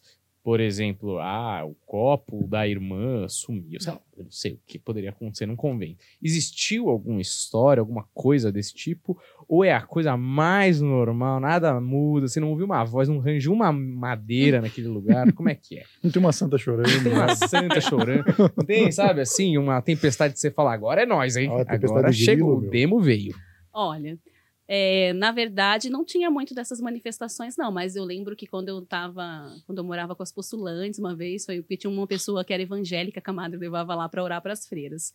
E Como aí, assim? é, era o- falava, outro, outro lado era tá com mais poder. Não, hein? não, era evangélico. Era evangélico. Era uma pessoa que ela Não tô acreditava. confiando muito nessas meninas, Não, não. e o pior é que ele fez uma profecia pra mim, fez uma profecia pra minha amiga e aconteceu. Aconteceu? É, porque eu era muito magra, eu era muito magra. Ele falou que eu ia engordar. Isso é. Ele falou. Pô, o cara era pa... ela é a Não. padre ou era nutricionista, o desgraçado? Não, mas é porque eu era muito magra. Ele falou. Porra, mas- mas emagrecer mais você não ia mesmo, Não, até mas, eu. mas só que, não, mas é porque eu sempre fui muito magra, minha vida inteira, e, e eu sempre fui muito magra. Entanto que a irmã Fé me chamava de ossinho, meu apelido lá falava, ossinho, vem aqui. Eu era muito magra. E eu tinha pavor de ser magra, eu tinha medo de pesar e de ter emagrecido, eu tinha pavor. E ele falou que eu ia engordar, então eu falo que ele acertou, mas não é por isso. E Fora pra, pra à vocês, ele falou alguma coisa que... Quem, pra quem que ele falou que acertou? Não foi você? Pra Jaque, pra O Jaque. que, que ele falou? Fala pra nós aí. Ele acertou também? Não? Não quer falar, né? Pode, segredo, não, não, segredo não. secreto. Mas voltando, então, ele era, ele era evangélico, né? E a Amada acreditava muito nele, então ela levava ele pra orar pras freiras, pras freiras que precisavam de exorcismo, até pra esse cara da Petrobras. Ah, rolava? E Exorcismo? eu rolava, rolava. E aí ele foi rezar pra uma que não rolava postulante. coisa sobrenatural? É, rolava exorcismo. exorcismo. Mas era exorcismo mais suave, não tinha é, É, não. mijar da, da, da Não é que escada, era mais suave, é nada. que não tinha manifestação, porque, Ah. ah, vamos dizer assim, não sei, mas elas diziam que já repreendia antes, então elas queriam que saísse em Ah. silêncio. Mas é tipo assim, o demônio não falava nada. não era tipo possuída pelo demônio, é tipo assim, ah, sei lá, você tá deixando o cabelo crescer, é demônio, hein? Era Sim, tipo eu isso. passei por exorcismo. Eu Ah, passei por olha aí. conta de maquiagem de palhaço do grupo que eu fazia, porque eu tinha um projeto que chamava Circo da Verdadeira Alegria. E a gente pintava o rosto de palhaço. E aí a Sfera começou a falar que eu tava vaidosa, então eu tive que passar por uma oração Ah, de exorcismo, porque eu era vaidosa. Hum. Mas eu não tive manifestação nenhuma, entendeu? Mas esse caso aí que eu tô falando desse cara que rezava evangélico, aí ele foi rezar pra postulante. Aí a postulante começou a falar com uma outra voz. Só que eu estava do lado de fora da clausura, porque tinha uma grade, a clausura era dentro e eu estava do lado de fora. E aí tinha uma cortina que fechava a clausura. Então eu não quis nem ver quem era. Eu falei, porque eu moro com essa menina aí. e eu não quero nem saber quem é, porque a gente fazia adoração perpétua. Então, por exemplo, à noite a gente levantava de hora em hora para rezar na capela. A gente acordava e ia chamando de hora em hora para fazer adoração ao Santíssimo Todo Sacramento. mundo? Não, de hora em hora, dupla. Ah, então, tá. tipo assim, cada dia saiu numa hora. Então, eu ia de dupla, cada dia com uma delas. Aí eu pensei assim, eu não quero nem saber quem é, porque eu vou ter que fazer adoração com essa menina. Vai que Eu vou baixa. ter que descer com ela e ficar sozinha na capela. E eu era meio assim, né? Medrosa. Mas acontecia, assim, coisas. Uma, uma vez é, teve uma reunião muito importante que verdades foram reveladas e tinha uma porta desse telefone, que era onde rolava toda os problemas e as fofocas. Então, imagina a energia que tinha ali. E aí, na hora que foi falada uma verdade, a porta bli- blindada trincou inteirinha. Isso é um fato que aconteceu. Todo mundo se assustou assim. Mas era uma verdade sobre as pessoas que estavam ali? Sim, era uma- um fato que estava sendo falado de uma realidade ali dentro da comunidade que estava sendo revelado, porque ninguém tinha coragem de apontar. Porque existiam as correções fraternas. O que, que eram as correções fraternas? A madre reunia a gente assim. um, um círculo sentado na capela e começava as acusações. Então, por exemplo, eu podia. louco. É, acusa, por exemplo, eu podia te acusar. E aí você tinha que se acusar. Ou você se autoacusava. Então, nesse dia, estava tendo essa correção fraterna e estava tendo várias acusações. E aí as irmãs tiveram coragem de falar algumas verdades sobre duas irmãs que coordenavam o convento.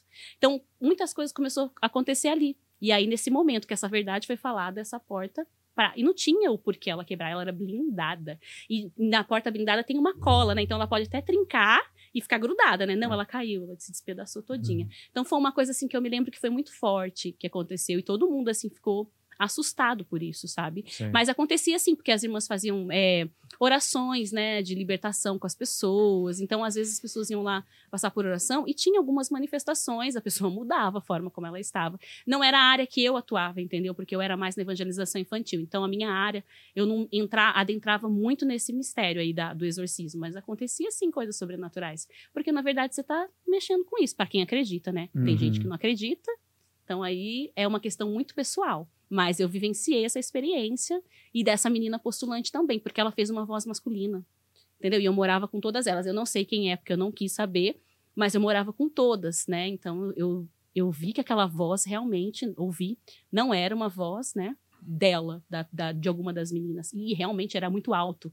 E ela gritava. Então, assim, foi. E você nem, quis- ninguém ficou comentando lá, você viu que a, Eu não quis nem saber, eu era bem assim, eu quis. que a irmã Iris baixou Não. aí o. Não, porque foi em segredo, porque na verdade é- eu morava em outra casa, no- na, o postulado era uma outra comunidade. Então essa menina foi levada para o convento porque provavelmente ela estava tendo alguma coisa e aí ela foi levada. Só que eu não sabia. Eu estava ali que eu estava saindo para trabalhar, eu estava esperando a outra irmã que ia descer. Então eu fiquei da capela de fora e foi aí que, que a irmã falou assim, ah, tem uma postulante aí. Só que eu, eu não sabia realmente quem era, porque eu já tinha saído da minha casa.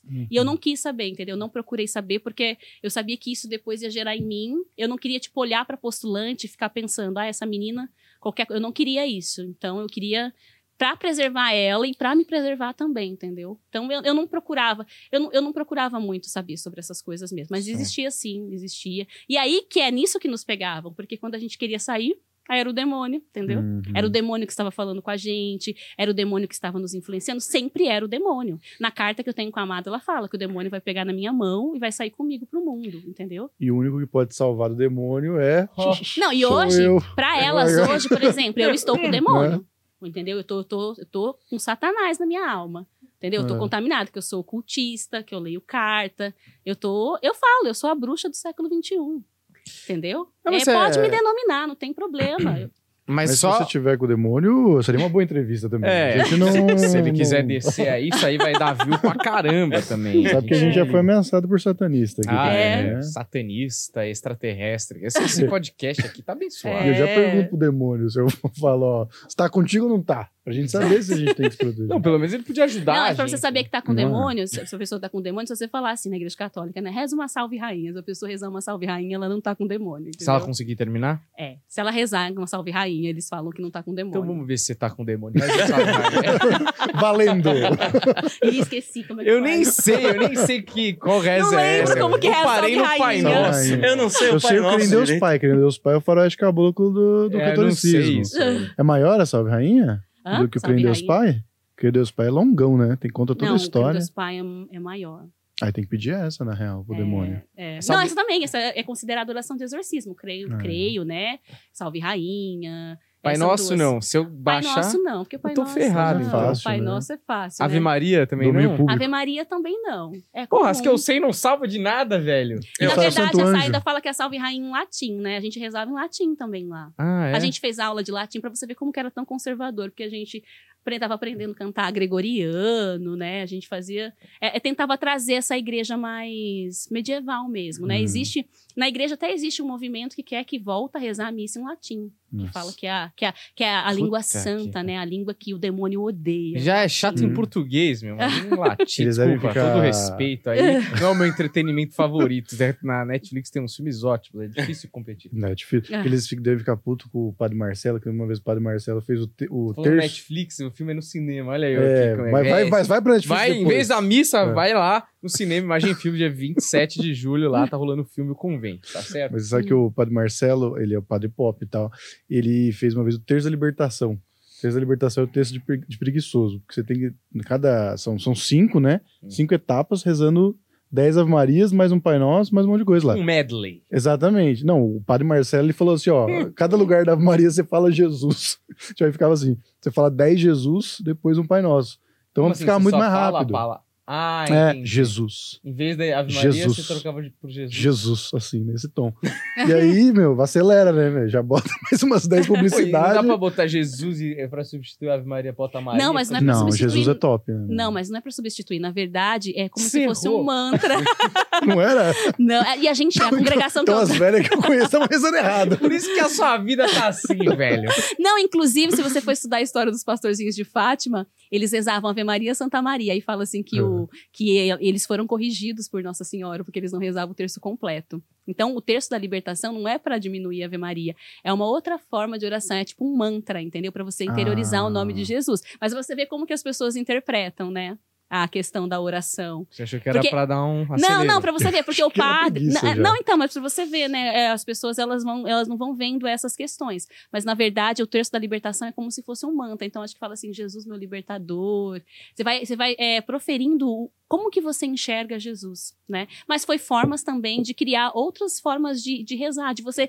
é, Trazer as pessoas, entendeu? Uhum. Na verdade, é tudo isso. É, é uma repetição. Porque se você for ver o terço, a gente tinha que andar, na verdade, eu até lembrei, a gente tinha- que andar rezando o terço na rua. Era uma ordem. Pra gente não, porque a gente não podia olhar pro lado. Entendeu? Uhum. Naquela série lá que, que eu tava te falando, Uhum. elas usam. É até a toquinha, gente, que ela usa é igualzinha a nossa. Era igualzinha. A gente usava uma toquinha, usava o véu. E ela tem tampado assim, né, a touca. A gente tinha que andar assim, a gente não podia olhar pro lado. Claro que a gente olhava, mas não podia andar balançando o braço. Porra, É, a madre, ela corrigia até a postura física das pessoas. Ah, vocês não podem andar balançando o braço porque isso é falta de postura. Então era muita coisa, assim. Você tinha que andar que nem uma múmia? Que É, não que- podia. Ela, ela, ela- se ela pegasse uma freira, ela passasse de carro e visse uma freira e a freira estivesse andando balançando o braço, Que isso aqui é sedutor? levava ela, parava o serelepe. carro. Não sei, ela parava o carro e corrigia. Nunca vi uma mulher É. balançando o braço "Eu balanço A gente não o podia se dela." abanar. Pra Se tivesse você é calor tá na capela, dirigindo. não podia pegar o livro e se abanar. Não podia. E aquele podia tomar é água quente. gelada, a gente tava falando, podia tomar água Pô, gelada. mas aí começa a virar só abuso de poder. Né? Quero. Não é, pode. porque não podia alimentar a carne. Não. Não pode. Porra, é lógico. Só que eu descobri que era por causa disso essa semana, porque eu achava que não podia beber água gelada por causa que ficava com dor de garganta. Mas a minha amiga disse que é- a freira falou que é porque não podia alimentar a carne, né? Tipo assim, você não podia sentir nenhum tipo de prazer. Então, na verdade, tudo que era relacionado a prazer Porra. é. Tomar Água, água gelada é prazer? Só podia no frio. Imagina Pra quando elas tá que anos tá lá, rolando No frio podia. podia. Acertei com isso aí, igreja. Se elas estão achando que água gelada é prazer, imagina quando elas descobrirem, meu.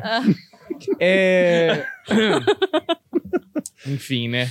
É, não sou eu que vou contar também, Fofão. você que é a irmã que tá assistindo isso aqui hoje, tá certo? Nossa, elas vão me esculachar, meu Deus. É, não, ainda mais a gente, que é comedi comediante é assim meu com o demônio, Deus, você sabe, né? nossa, né? Mas E- elas vão me esculachar. Você já viu um filme chamado Em Nome da Rosa? Já, Antes ou depois? depois. E aí? É Gostou? a verdade. Mas você sabe que é meio bem parecido com isso que você tá falando, principalmente sim, que é na sim, Idade Média, sim, né? sim, total. Mas assim, se você que não viu esse filme com Sean Connery ainda vivo, eu vou dar o spoiler aqui. E aí tinha, tá começando a morrer gente no Uhum. convento, no convento não, que é um monastério, eu acho, né? É, um monastério. E e aí descobre que estão morrendo gente porque estão achando um livro proibido lá. Sim. E ali naquele livro diz que, se eu não me engano, que as pessoas podem rir, né? Porque o riso é meio demoníaco, né? Sempre foi ligado muito com a parte é, do mal e tal. Jesus não riu na Bíblia, então se tem ali é, o riso como uma, uma, uma manifestação do demo, não é? Uhum. E, e aí, no livro lá, é, tá dizendo que tudo bem, né? Que é suave e tal. Que os caras até falam no filme que o riso é símil, né? Que o riso é do animal, é do macaco, né? Eu nunca vi um macaco contando uma piada, mas... é, então, eu acho que tem essa parada meio embutida e tá tudo a ver aí com a sua Total. história, com o prazer e tudo mais. é, porque eu acho que o sacrifício, no final do dia, é o que é sagrado Sim. não é? E eu não tô muito pra essa vida do sacrifício. Não, você não é, porque nem um eles falam sobre sacrifício. Jesus, né? Que Jesus morreu na cruz. Uhum. Então, Jesus, ele sacrificou a vida dele por nós. E aí tem uma passagem no Evangelho de... No Evangelho não, nos escritos de Paulo, que ele fala, completo na minha carne o que faltou a paixão de Cristo. Então, quando se fala do sofrimento na igreja, se usa essa, essa passagem para justificar. Então, eu estou completando na minha carne o que falta a paixão de Cristo, entendeu? Uhum. Então, por isso que ele justifica o sofrimento, porque a cruz é um símbolo de sofrimento. Então, o sofrimento, ele é muito presente dentro da, Uhum. da religião católica como sinal de santidade, né? Então, o certo, tipo assim, não que a felicidade não seja. Tem santos que contestaram isso. Por exemplo, tem Dom Bosco, né? Dom Bosco, ele falava que Deus quer alegria. Era totalmente o oposto. Mas também sofreu muita perseguição dentro da própria igreja por falar isso. Então, existe dentro da igreja pessoas que falam coerentemente sobre tudo isso, só que são perseguidas, né? Então, existe... Então, eu acho assim, que a gente tem que entender que, que tem várias, várias visões. É aquilo que eu falei, os subgrupos que às vezes a gente enxerga num todo, total. Eu tô falando aqui da congregação que eu estava. Tem outras congregações que não são assim. A minha amiga que tá ali, ela viveu uma outra experiência Foi boa. totalmente diferente, né? A sua foi top, né? Comparada à minha, Então por que foi. que saiu, então? Isso era tão legal. Ela queria beber água gelada, porra.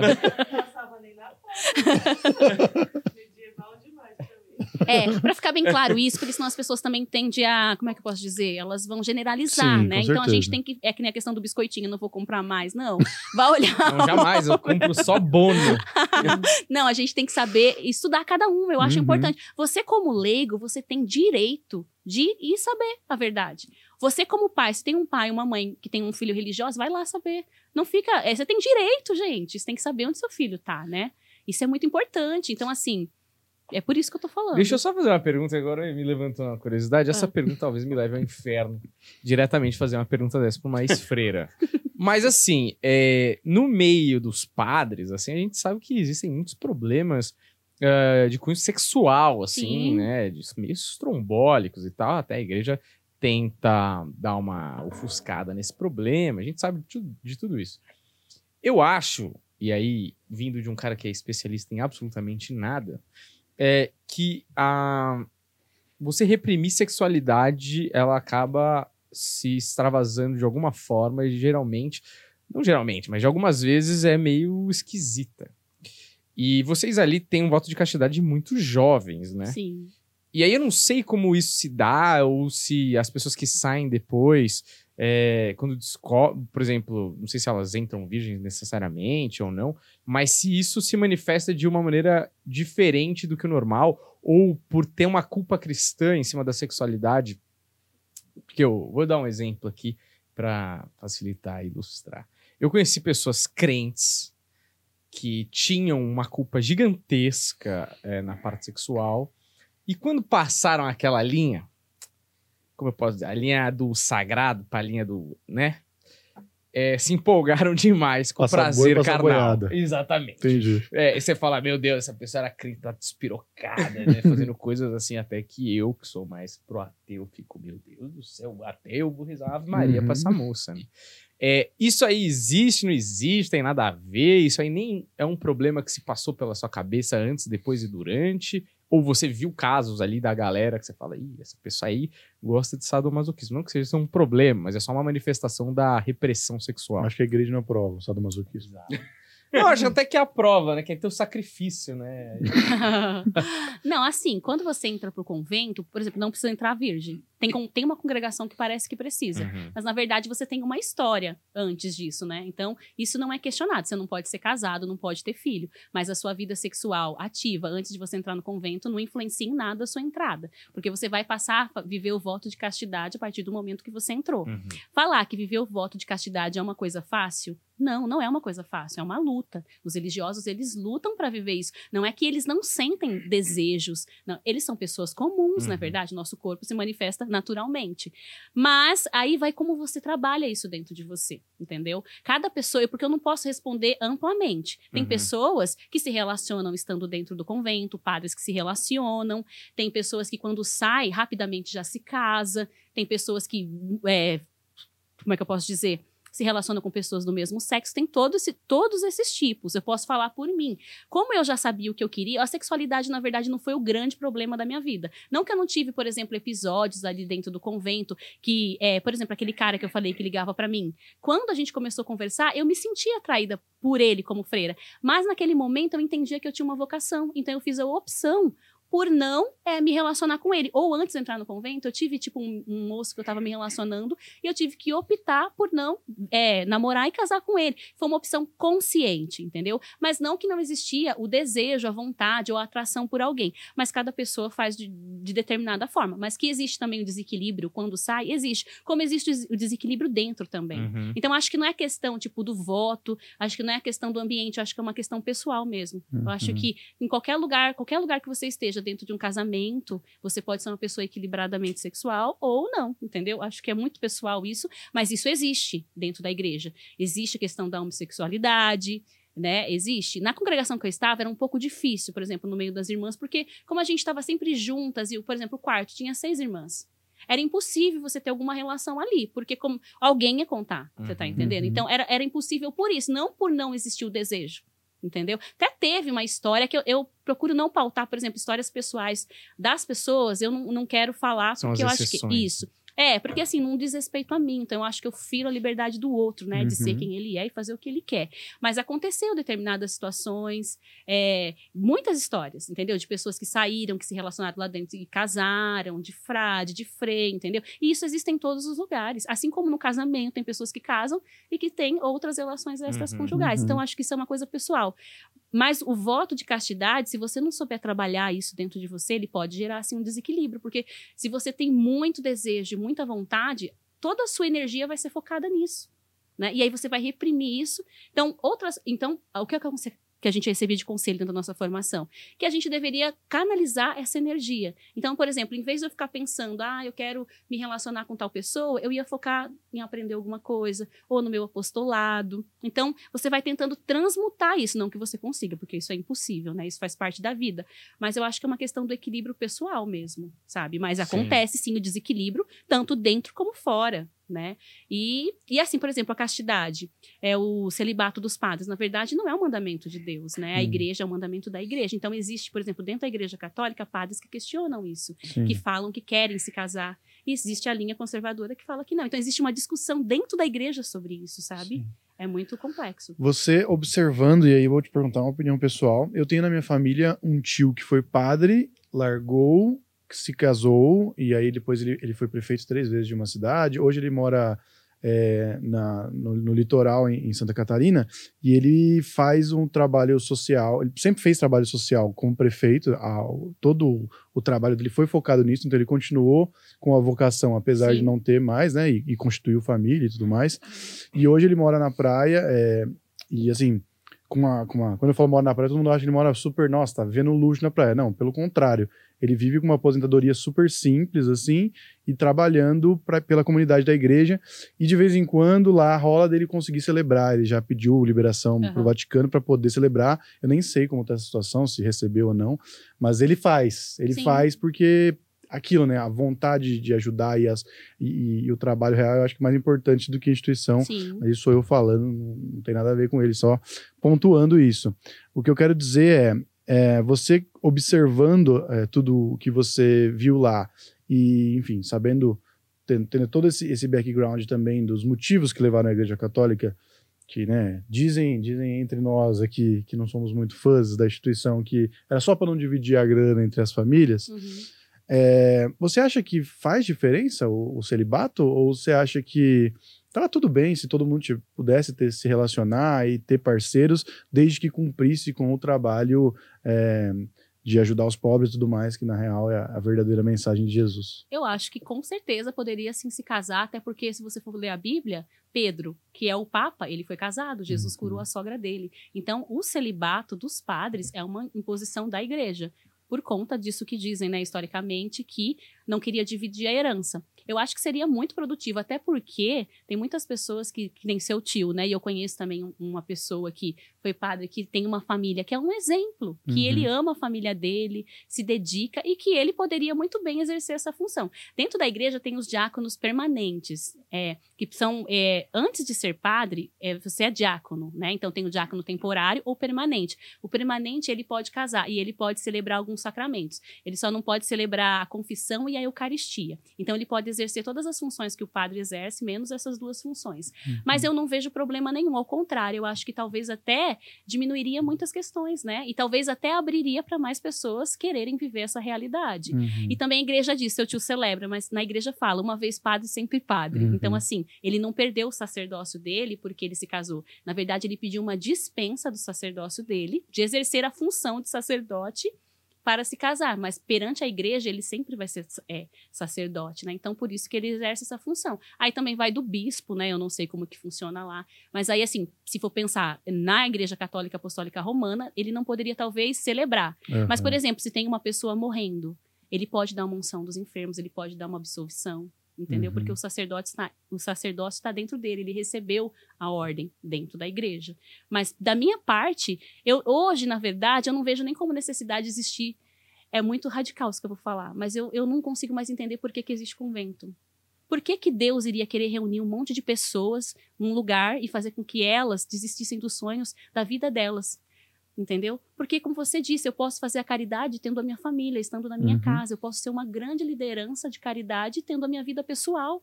Por que, que eu tenho que ficar num lugar reunido com pessoas em prol disso que nem, que, que nem, na verdade, a energia nem é gastada em prol disso? Porque quando você entra lá, você vai aprender sobre dogma, sobre doutrina, você vai viver é, tantas coisas que não tem nada a ver com a caridade. Então, hoje, eu é muito radical e é difícil para mim dizer isso, mas eu não vejo nem, nem o porquê de tudo isso existir, sabe? E quando eu olho para as irmãs que estão lá, todas as que eu conheço, é, eu penso assim, eu não consigo acreditar que elas são felizes, sabe? Por mais que elas possam falar assim, ah, eu sou feliz, eu não acredito.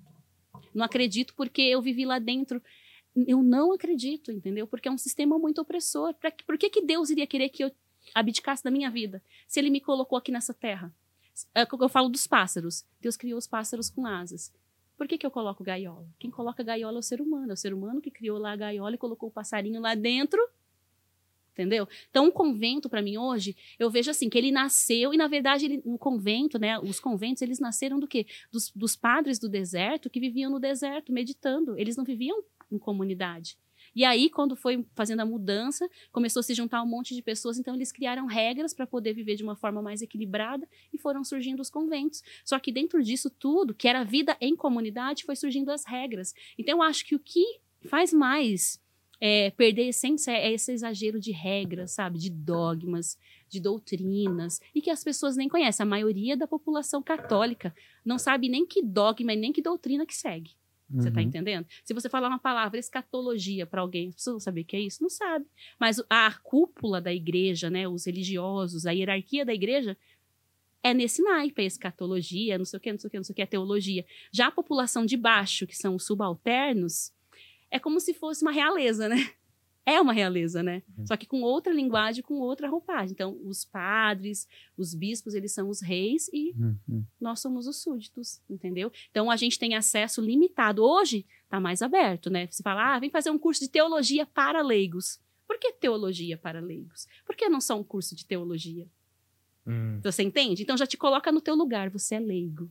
Entendeu? Já existem as nomenclaturas. E eu não concordo com isso. Só que eu fui entender isso é, depois de muito tempo. E as freiras, por exemplo, a ordem religiosa é, dos, dos, dos freis e das freiras, na verdade, não são nem sacramento, também são leigos, são considerados leigos, para você ver o tamanho da hierarquia. Uhum. Você tá entendendo? Então, tudo é hierarquia. Só que as pessoas não enxergam isso. Eles veem ali a, a novena, vê o Jesus pregado na cruz, Nossa Senhora, os pastorzinhos de Fátima, Santa Tal. Mas a religião católica não é isso, gente.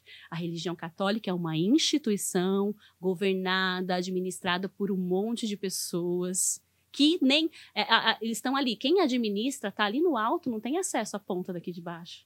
E a ponta daqui de baixo está se matando para defender aquilo que está lá em cima e que nem conhece. Você está entendendo? As pessoas não têm acesso. É uma coisa muito limitada. Vai no Vaticano. Vai lá para você entrar nas igrejas. Aí eu vou fazer só uma, uma coisa aqui. Por exemplo, Igreja da Sé aqui em São Paulo. A igreja não fala que é para os pobres, para todos? Uhum. A igreja não está para todos? Se você for na igreja da Sé agora, vai ter dois seguranças na porta. As obras de artes que estão ali dentro, elas são protegidas, elas têm temperaturas. Em cima da igreja da Sé tem um restaurante que é, serve comidas caríssimas e com música clássica que só a elite pode é, frequentar. E em volta da Praça da Sé tem um monte de mendigo. Aquelas pessoas que estão ali em volta, elas não podem entrar dentro da igreja, elas são barradas. O que, que tem mais valor na vida, o ser humano ou uma obra de arte? Então, onde está a verdade da igreja?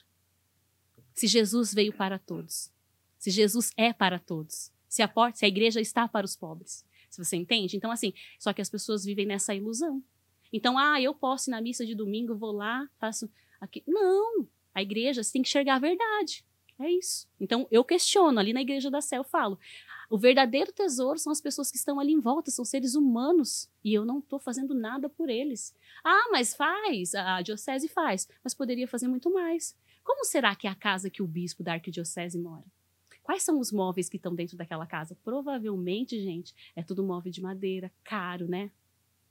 Eu protejo mais o, o osso do índio que, que fez a fundação de São Paulo, lá embaixo, na cripta, do que as pessoas vivas que estão em volta. Eu não consigo, sabe? Então, esse foi, esses questionamentos sempre existiram dentro de mim. Então, eu sempre fui considerada revoltada. Eu sou considerada revoltada, é que eu falo. As pessoas falam, ah, ela tá revoltada. Não. Eu fui alienada, depois eu fui revoltada, agora eu tô consciente. Então, eu sou na fase consciente. É. Não sei se tem uma fase depois da consciente, né? Mas eu me considero assim. Só que as pessoas falam, ah, a Bruna é revoltada, porque ela abre a boca, ela começa a questionar. Mas a gente precisa questionar. Acho que a abertura da consciência vem do questionamento, né? De você começar a pensar criticamente tudo, sabe? De você falar, não, mas espera aí, por que não pode ser assim? Porque é assim. Então, eu acho que é, a- é uma realeza. A Igreja Católica Apostólica Romana é uma realeza, né? Só que com uma- um nome diferente, uma roupagem diferente. Aí os súditos acham que tem acesso. Eu não tenho, gente. A gente só tá ali para servir para dar a oferta na missa, na hora do ofertório, e fazer as doações. Essa é a verdade. Desculpa se está ofendendo alguém, mas é o que eu penso. Eu acho que tá, mas eu não ligo também. É maravilhoso. Você quer perguntar mais alguma coisa? Posso encerrar este episódio espetacular. Ó, última pergunta, porque favor. teve um negócio que eles. Diga. Não, eu esqueci, tinha provas aqui. Aí eu não sei se a gente vai... Tinha provas? Ela falou que trouxe provas. É aqui. Isso, achei que você tinha provas. Ela vai- tá fazendo faculdade, fazer Enem? Eu Tenho prova daqui meia Prova, deu tempo. de teologia. Isso aqui é o meu estudo. Não. Última. As, por que, que são as provas? A gente pode ver, mas não, não, na é verdade, essa. assim, eu trouxe uma carta ali que a Mad escreveu pra mim em Hum. 2011, me esculachando. Então, assim, porque elas, vão, elas podem dizer que eu tô mentindo. Então, Ah, assim, eu tá. quero que as pessoas saibam que eu tenho provas do que eu tô falando, você tá entendendo? Eu não tô falando coisas que eu não posso provar. Eu posso provar aquela carta ali Tá. que ela me escreveu. Ó, Ó, né? vamos fazer o seguinte, não, então. vou não sei se dá pra mostrar, na Mas verdade, né? você vai Mas dar ela uma me lida? esculachando. Não, Não, eu posso ler repente- uma parte. Tá, porque eu vou fazer então essa última pergunta Deixa e depois você você dá uma lida. Olha, Bonita a letra da caligrafia da- da Tem a parte da que ela fala moça que eu vou aí. sair com o demônio. É muito É bom. Mas mesmo? ela começa com a paz de Jesus, né? É. Que- É. Você grifou? Você grifou? Eu que grifei com a psicóloga pra ver os pontos que eu, que eu discordava dela. Ó, é, só então, última pergunta e a gente. Você pode dar uma pincelada nessa carta aí pra gente E encerrar. ela nem sonha que eu tenho essa carta. Pô, mas não Mas- foi ela que te Não, mandou? ela foi e mandou, mas ela pensa que eu devo ter destruído. Ah. Aliás, durante eu, eu- todo esse tempo que eu saí, sempre falava, vou destruir tudo isso. E uma vozinha falava, não destrói, não destrói. Cara, Tá é aí. muito bom, né? Que a, a vaidade, ela se manifesta, a pessoa nem percebe, né? Deixa Umas eu ver. partes aqui, não, o quê? Você já deu uma batida de ler olho? o nome Pode, dela? essa daí é uma parte bem de... Isso O aqui, nome dela não, não leu o nome dela não. Só Ah, leu o que, tá. ela, o que ela escreveu o nome dela essa e... aqui, né? Isso. Isso aqui é superiora geral e Isso. fundadora. É, Fundadora. É, quem, questão. quem que fundou Olha aqui, quem você foi. entendeu? A Isso. mamãe mamacita. é. Ó, é, falando em mamacita. Madrecita. Madrecita. É, vocês deram uma pincelada lá na entrevista com o Daniel, mas depois vocês acabaram não falando sobre isso. Você falou que tem histórias que a gente tem, histórias tipo cases de sucesso, como por exemplo Madre Teresa, que é um case de Sim. sucesso da Igreja Católica aí. Certeza Mas que, que não no são- Vaticano tem um PowerPoint. Né? Case de sucesso, a cara da Madre, madre. Teresa, Joana Dark, sei lá, não sei. Mas aí, é, você disse que a história não é bem assim também, não. O pessoal Não, não conta... fui eu que disse, foi uma pessoa que falou. Se eu sabia que a história da Madre Teresa sim. não era Bem assim. bem assim. Então, mas a minha pergunta é: que outras histórias, ou de repente escolhe uma aqui pra gente é, ilustrar, que todo mundo acha que é a, imaculada do universo laser, mas na verdade tem muita coisinha esquisita ali no meio, um caminho talvez não tão abençoado para chegar onde chegou. Tem alguma que dá para dar uma pincelada assim? É que cada história é, é única, né? Mas, por exemplo, na, na igreja, os santos, tem muitos santos que você paga a canonização. Um dia a madre falou, ela falou assim pra gente, porque ela frequentava muito a Europa. Então ela disse assim: ah, você paga a canonização do santo, né? Então você constrói uma imagem. Só que eu não sei dizer para você nesse momento o nome, porque ela falava Hum. muito superficialmente. Mas, por exemplo, Madre Teresa de Calcutá, depois que essa pessoa falou essa pergunta para mim, eu fui pesquisar. E aí eu fui entender o porquê que as pessoas estavam falando que ela não era tão santa. Porque, por exemplo, ela recebia doações milionárias. Só que ela, ela mandava essas doações de fato para a construção dos conventos dela. Que é aquilo que eu falei em escala menor. Que a gente vendia biscoitinho para o orfanato, mas o dinheiro não ia para o orfanato. Uhum. Então, tipo, ela recebia doações milionárias, mas o dinheiro não ia para as pessoas que estavam doentes, para os hospitais. Ia uma parte, mas não ia total. Então, por exemplo, ela reutilizava agulhas, ela falava que deixava a pessoa morrer porque falava que a pessoa estava morrendo pelo sofrimento para a purificação da alma. Então, os questionamentos que tem sobre a Madre Teresa de Calcutá é isso. Eu acredito sim que existiu, porque indiretamente, em escala menor, eu vivenciei Você essa experiência, entendeu? também. Em Uhum. coisas pequenas. Então, assim, a instituição religiosa, ela pode até praticar a caridade, ela vai colocar uma determinada parte da verba dela para caridade, mas tem uma parte que ela resguarda para ela, entendeu? Uhum. Para subsistência dela. Existem conventos pobres, existem conventos pobres, mas a maioria são palácios, né? Se você vê as construções dos conventos, são palácios, gente. É cada lugar chique. Se você for numa diocese, me fala uma diocese, uma casa de bispo que seja pobre, eu não conheço, entendeu? Então, é, é muito dinheiro que rola. Vai uma parte para as questões sociais? Vai. Mas será que as pessoas doam para o social? Não doam para o luxo da- das Uhum. pessoas, entendeu? Então, existe isso. Isso e acontece. Agora, te falar um nome, assim, de alguém, eu, eu- porque eu não, eu não estudava sobre isso, você entende? Se eu tivesse estudado, eu poderia falar com segurança, Um mas eu não estudei. né? Isso. Mas existe, porque eu já ouvi da boca dela, entendeu? Então, assim, muitas histórias de santos mesmo que. que porque é a manipulação da imagem. Por exemplo, Carlos Acutis, né? Que é um santo agora que falaram que o corpo dele está incorrupto. Quando ele surgiu na mídia, ah, ele está incorrupto. Na verdade, ele não está incorrupto, são partes do corpo dele que tá, está incorrupto. E aí fizeram uma. É, com cera, né? Fizeram a parte do corpo dele com cera. Só que as pessoas acreditam que está incorrupto. Entendeu? Então eu fui pesquisar quando surgiu a história dele, eu fui pesquisar. Por quê? Porque ele é um jovem, então colocaram ele de tênis da Nike, de calça jeans. Por quê? É a imagem que a igreja quer trazer, os santos de calça jeans. Né? Porque tá percebendo o quê? Que essa no- que a linguagem antiga já não funciona mais, né? Para alguns, porque tem a parte conservadora que quer continuar. Aí a parte conservadora critica essa parte da igreja que quer inovar. Entendeu? O Papa Francisco ele tem uma visão super aberta, ele quer uma- um novo diálogo. Mas ele é criticado por isso. Mas ele foi escolhido justamente por isso, para tentar dar essa nova visão. Entendeu? Então, assim, é muita manipulação. É, é um poder, gente. Na verdade, não tem como você dizer é um poder, é uma instituição religiosa poderosa no mundo. É um sistema. Entendeu? É uma empresa.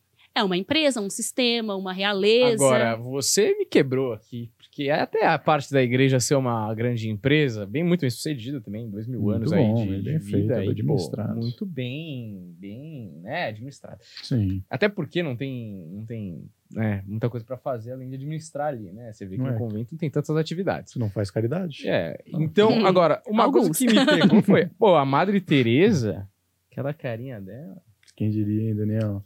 Você viu que, que nem Instagram, você paga pra ser santa, paga Não, pra ser mas, verificado. mas, por exemplo, a Madre Teresa, não, só para deixar bem claro assim, mas a Madre Teresa, ela também foi condicionada, porque ela veio de um convento de uma formação que acreditava que o sofrimento era a salvação. Então eu não posso dizer se a Claro. Madre Teresa, ela tinha uma, por exemplo, um pensamento assim, ah, eu vou pegar o dinheiro. Não, talvez ela fez aquilo porque ela acreditava naquilo.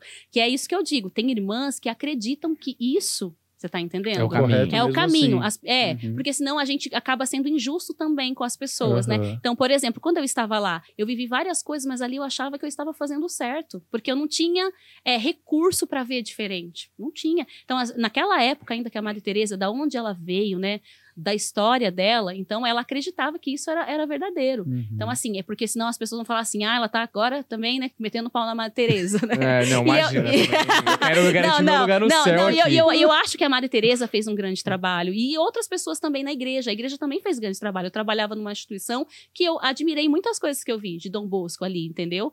Vi coisas que também não achei muito legal, vi, mas também vi coisas bonitas. Então, assim, existe é, é, as duas partes, sabe? Existe a parte que é corrupta, que é mentirosa e existe a parte que tem a verdade, que tem uma essência de luz. Então acho que a gente tem que saber Uhum. enxergar os dois polos, sabe? E que eu acho que talvez a parte de luz deveria, deveria se incomodar com essas Sim. maçãs podres aí que estão atrapalhando. Mas se incomoda, só que quando a, a luz se incomoda, a maçã podre vem e, entendeu? Uhum. Barra. Porque o poder. Porque, por exemplo, quem quer viver a verdade não vai usar de mentira, não Uhum. vai usar de artifícios. Então, eu falo, é difícil a luz subir ao poder, porque ela não vai manipular. Já o Uhum, outro lado uhum. manipula, entendeu? Porque não tem escrúpulos. Então, assim. Sim. Então, por isso que é muito complicado. É muito complicado. Ah, e também Madre Teresa, se desviava algum dinheiro, com certeza não era pra comida, né? Porque ela era magra pra Uhum. caramba, né? É, você quer que eu leia as partes grifadas aqui? Não, eu não sei. Eu acho Deixa que, na verdade, as pessoas não iriam nem entender as partes grifadas, porque tem, eu tenho um contexto, né? Que ela fala que eu não, que eu não queria ir para as comunidades que ela mandava. É, falou um monte de coisa aí. Falou que meu- minha amizade com a Jaque ali, que pa- ultrapassou os limites de uma verdadeira amizade, e que eu ia sair do convento e que o demônio tá comigo. Tá aqui Pera o demônio. que ela quis dizer que vocês estão se pegando? É, aí, limites de uma Isso! amizade. Você quer É. dizer? Sim. Jaque? E Sim. vocês estão juntas hoje, não? É a gente. não. Nós somos irmãs de coração. Mas deixa ela nunca, nunca tivemos nenhum tipo de relacionamento, deixar bem claro aqui, né, que eu e a Jaque nós somos irmãs. nunca tivemos nenhum tipo de relacionamento, não tem preconceito nenhum, né? Cada Certo. um escolhe viver o que quer. Claro. Mas isso não foi verdade, até porque era impossível de viver, porque a gente tinha um monte de pessoas à nossa volta. Aí eu falava assim, então se a gente, se a gente teve um caso, a gente fazia uma suruba no convento, né? Porque sempre a gente estava rodeada de seis, outras né? irmãs, né? Não, não fala isso que vai dar imaginação pro nosso público, que é bando Mas- pervertido. Mas eu acho assim que a parte aqui que ela fala, ó, ela fala assim, ó, se fosse uma, uma outra superiora geral, se fosse uma outra, já teria mandado você e outras ir embora, mas eu tenho paciência, eu procuro a conversão e a mudança de vida de vocês para que sejam fiéis a Jesus. Tudo que eu tinha para lhe falar, já falei, cabe a você escolher o caminho que quer seguir. Aí, ó, como ela, ela me põe dois caminhos: a santidade, esquecendo-se. Tá vendo o sofrimento? esquecendo-se de si e buscando só Jesus ou voltar ao mundo. Então, esse mundo que a gente está, onde o inimigo quer que você vá e não deixar de tentar com esses comportamentos infantis e não de religiosa de votos perpétuos. Então, você percebe? Por eu questionar coisas, eu era infantil. Então, aqui tá Uhum. provado. Você tá entendendo? Por eu questionar. Fora as outras coisas aqui que ela fala, que eu não é, falo que não vou para vinhedo, que eu não vou para os lares. Que ela falava que eu não gostava de criança. Eu sou apaixonada por crianças, meu trabalho era com crianças. Então, assim, são várias coisas que ela vai falando, que ela ofereceu conselhos, oração, psicólogos, e até hoje eu continuava me fazendo de vítima e acusando os outros. Eu nunca acusei ninguém lá, sabe? Nunca acusei ninguém. A única coisa que eu não suportava era ver as injustiças. Então, assim, é muito complicado. Essa carta aqui, ela, ela prova como que era o sistema lá. Não só essa carta, como outras coisas que eu tenho. E ainda tem um e-mail que a irmã mandou, né, para as pessoas, quando eu fiz a live do Daniel, falando: isso acontecia assim, mas não acontece mais. E falando que eu era petista, por isso que eu estava falando. Ah, com- sempre esse. Como assim? É, que eu Porque era na petista. igreja predomina o lado político? Sim, mas o Você motivo. não achou Não, mas isso? o motivo pelo qual eu fui fazer a live foi por, por questão política, né? Porque tinha toda aquela polarização, um lado Bolsonaro, um lado PT, aquela briga, e elas usando da influência religiosa delas. Então eu falei assim, Hum. mas só que já tinha acontecido, é, o Lula já tinha ganhado tal. Só que elas continuavam, é, eu, eu estou de luto, não sei o quê. Eu falei, puta que pariu, vou falar bem essa palavra mesmo? Puta que pariu, tá de luto por por, por tudo isso. Aí eu falei assim: ah, quer saber? Eu vou lá falar. Aí eu pensei assim: universo, me dá um caminho, eu quero falar, quero falar. E aí apareceu o Daniel. E aí eu fui e falei, entendeu? Mas por questões políticas, eu acho assim: cada um vota em quem quiser. Gente, isso é liberdade. Agora, você usar da sua influência religiosa, e o que acontece? A congregação tem pessoas famosas, entendeu? Uhum. Muito famosas. De bilhões, entendeu? Anira? E a- não, é verdade. A congregação, tipo, tem uma lado. freira feminina que era minha amiga desde que eu entrei, a gente morou juntas sempre. Uma freira? É, e ela é famosa, entendeu? Agora ela é famosa ou ela... ela é famosa como freira. Famosa Ah, freira. como freira. É, ela é cantora. Ela, a- Whoop Golder. não, de- Não, ela canta muito bem, ela tem uma voz mas maravilhosa. é, é, acho que até a gente convidou ela pra vir. Hã? Ah, sei. Ela, ela tem nome de princesa francesa ou não? Não, não, Não? não. Ah, então não é a mesma. Não é. Não, uma freira que tem nome de princesa francesa. É, não é, Grace. Irmã sabendo. Ah, uma Grace. Kelly Patrícia. Ah, Grace. Não, não, é irmã Não Grace. é irmã Grace. Irmã Grace Mas é, não pôde sei. vir, porque ela tava ocupada demais hoje. ah, Não sei, porque A irmã o que eu ouvi falar, Grace, a fazendo irmã caridade Grace, que pra não mim, é. ela é, ela é a típica religiosa padrãozinho que, que cria uma imagem. Tenho certeza absoluta. Eu sei se ela quiser me processar, ela pode me processar, mas. É, Ah, mas nada demais. Cria imagem não tem nada demais. Ela é muito não é uma santinha a- que fala assim? é ela fala com tom de isso. voz, ela Que é o não pode padrão. vir. Você falava assim? Não. Mas eu era doce. Mas, mas era, uma, era uma instrução? Seja doce? Não, não, é porque assim, é o jeitinho. É, é, mas, Aí esse, você fala assim, então. Quer que eu faça? Eu faço. mas, é- mas esse jeito angelical é meio que. É ao mesmo tempo meio sedutor, né? Porque ele é meio puro e meio. Ela é tão pura, não é? É. Uma coisa meio assim? tipo assim, eu vivia no mundo e Jesus, ele me conquistou. Ah, ela fala coisas assim? É, é que eu não pesquisei. Deus. Porque dá reações esquisitas. Tá bom pra vocês, mas pro meu retorno aqui. É uma SMR do, lascada. Jesus. Mas essa é a história dela? Porque eu não não pesquisei sei o se que é ela não, fala. não, não, é, purificado, é, se- um pouquinho, um pouquinho. É, que eu vi um pouquinho. testemunho dela, ela falando que ela, que ela era feminista, entendeu? Ah, Ah, eu era entendi. feminista e eu me libertei do feminismo, entendeu? Ela falou. Isso aqui. Certo. Que nem esses dias eu vi uma- um testemunho de uma irmã do convento que eu morava, que eu morei junto com ela, falando assim, que a mulher tem que saber se pôr no lugar dela. Hum. Entendeu? Porque Deus criou os homens e criou. A, por, por que, que a mulher é problemática? Porque primeiro Deus criou os homens e depois ele criou as mulheres e colocou detalhes. Então as mulheres são problemáticas. Eu até falei assim: meu Deus, como eu queria responder ela. Então, assim, é um padrão, entendeu? É um padrão Pô, gente... daquela, daquela coisa santa. Então, assim, eu, quando eu vejo essa irmã que você tá falando aí, eu, eu vejo assim um padrão. Um padrão que é aquela doçura, aquela forma leve de falar, entendeu? Porque é o que. É... Se sua freira chegar gritando, ah, você quer? Vai, entendeu? Sim, só a Apesar- madre, a madre pode. Não, a Madre jamais gritava assim, né? Com a gente, né, gente? Sim, Aqui sim. ali no no escondimento. Com o povo, não. Ah, tá. Com o povo era tudo bonitinho, poderoso, levantava a mão, o povo caía. O povo caía? Caía, Ah. caía. Não sei se caía de verdade, mas caía. Falta de tá- desodorante, né?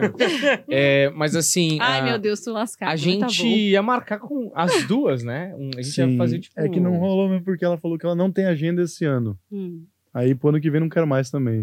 Ah, também, é. Aí já também, tudo tem limite, né? A É. não ser que role um debate, aí eu queria ver. Ah, Porque seria legal. Se ela fala isso na cara da Eu mulher, eu, quero ver ela. a- quero ver a- como ela vai Na reagir. verdade, eu gostaria muito que tivesse uma freira que viesse debater comigo. Como eu Ô, gostaria. já vamos organizar isso. Seria maravilhoso. Mas você tem alguma de preferência que a gente pode ir atrás pra você? Ah, eu tenho. Quem? Mas Fala não aí. posso falar aqui Ah, agora, não, no depois eu off. Não, mas a gente, a gente vai, a gente Ó, vai você- proporcionar. Queria. Não sabe. Mas elas não vão aceitar, tenho certeza. Da- Das que eu quero, não vão. Mas você gostaria de debater, é, o cerne do debate seria a convivência no convento e não a Não, na parte- verdade, na verdade, eu queria combater o sistema. É combater, não. Como é que eu posso dizer? Debater. Discutir, Debater, é, discutir. debater sobre o sistema, dogmas entendeu? Questionar o sistema mesmo. interno ali, né? Não, é tudo. Tudo. Porque, na verdade, é, existe o sistema interno, mas é regido por um sistema né, da igreja, entendeu? Porque tudo que elas fazem também tem um aval da igreja. Uhum. Porque existe leis na igreja que fala a vida religiosa é assim, assim, assim. Aí elas pegam tudo aquilo e aí elas adequam a vida delas, entendeu? Então eu queria questionar, mas não para não é, não é assim no sentido de, de destruição, não, mas eu queria que as irmãs, elas olhassem e falassem assim, gente precisa rever alguns pontos, Uhum. entendeu? Pra gente poder viver melhor, pra gente poder ser feliz.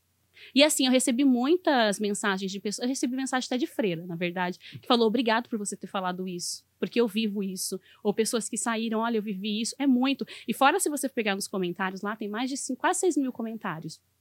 Tem muita gente falando das experiências que tiveram com freiras em colégios. Esses dias eu estava ouvindo uma menina contando que ela que a, fizeram uma montagem na escola. Ela estudou oito anos no colégio de freira e fizeram uma montagem no Yorkut na época dela Hum. com as freiras com arma e as freiras faziam terror de manhã que tinha um alto-falante e fazia terror nos alunos. Aí ela teve tiveram que depor na polícia porque as freiras começaram a fazer terror. Então isso acontece. Então assim é, é questionar o sistema mesmo, não para ridicularizar, porque na Uhum. verdade todo mundo que entrou ali deixou alguma coisa. É o que eu falo. Você deixou um sonho, você deixou um caminho. Só que às vezes você se perde. Às vezes não, muitas vezes você se perde ali dentro, né?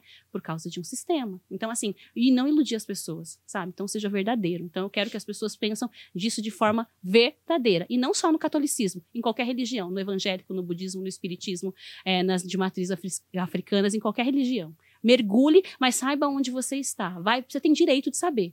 Você tem direito de saber onde está indo o seu dinheiro, que você está investindo. Você tem direito. Estude. Não vai, não vai só porque você sentiu um friozinho na barriga. Uhum. Vai saber o que você está vivendo. Então é isso que eu quero falar. Maravilhoso. Então tá aí, a gente vai lançar o convite aí para algumas freiras que eu quero muito ver isso. Seria muito maneiro. Seria muito bom. É, Eu queria. Posso fechar aqui? Se tem mais alguma. Pode fechar, só dizendo que não somos comediantes, né, Daniel? Sim, somos dois idiotas. A gente só tem que fala deixar bem claro, porque. Besteira aqui. Olha, a gente recebeu um processo esses dias. Deu uma dor de cabeça, não conseguia dormir Senhora. mais. A receita tá atrás da gente. Tá uma coisa. A irmã Grace estiver assistindo, reza pra Ah. gente, entendeu? Porque Isso. tá difícil. Se irmão. mostre superior, Exato. né? a É, questão. e a madre superiora que estiver assistindo, é madre superiora que eu falo? Ela não é mais madre superior. Ela, Ela só, ela é irmã agora. né? É, só irmã. Mas ainda tem contato direto com ele, né? Você acha? Ai, eu espero que ela nem veja essa live, porque eu tenho medo dela morrer Ah, não, mas infartada. a gente vai Mas se mandar tiver pra vendo- ela. Não é, mas se Eu tiver espero. vendo, já tá, já tá errada. Não, porque é, Madre não porque- tem que ficar vendo eu internet. não É. quero matar Tem ninguém. brincadeira. smartphone, madre? É, que estranho, não é? Ah, tá é- assistindo. Esse iPhone abençoado, Que né? ninguém saiba. Enfim. É, bom, queria te agradecer muito por ter aceitado o convite. Você falou muito bem, muito articulada, levantou pontos de extrema importância e que talvez aí seja um choque de realidade para que possa haver uma mudança nesse sistema. é, porque eu acho que se tiverem mudanças efetivas, pode beneficiar não só as pessoas que participam do convento e do sistema clerical, mas também as pessoas que podem ser mais ajudadas pelas pessoas que estão dispostas a serem humanitárias em nome de um Deus. Sim. Então, muito obrigado. Eu que agradeço a oportunidade, né, de estar aqui com vocês, de poder falar sobre isso, deixando bem claro que eu estou falando da instituição que eu participei, Uhum. não generalizando, mas também convidando todo mundo a pesquisar tudo, porque eu acho isso muito importante. E assim, eu não vim falar contra pessoas em si, vim falar contra um sistema que existe e que a gente tem que viver consciente. Então, não me julguem revoltada, eu já fui revoltada, hoje eu sou consciente, mas também é isso aí. Agradeço de coração a oportunidade Maravilhoso. e vamos seguindo. Obrigado você. E você que está assistindo aqui, você fala, putz, ainda bem que eu não fui parar num convento. Talvez seja verdade, mas quinta-feira, dia 27 de julho, tem o Convento, o filme da Imagem em Filmes espetacular. Passamos o, o filme, o trailer do filme aqui, QR Code provavelmente na tela em algum lugar. Deve ter alguma coisa na descrição aqui, talvez mais um link do trailer. Vá lá no cinema, só no cinema, dia 27 de julho, para a estreia do Convento Filme e adicione lá para você saber mais sobre o filme, o Convento Filme no Instagram, tá certo? Muito obrigado pela sua audiência, deixa o seu like, segue a gente. Valeu e até a próxima. Tchau, tchau.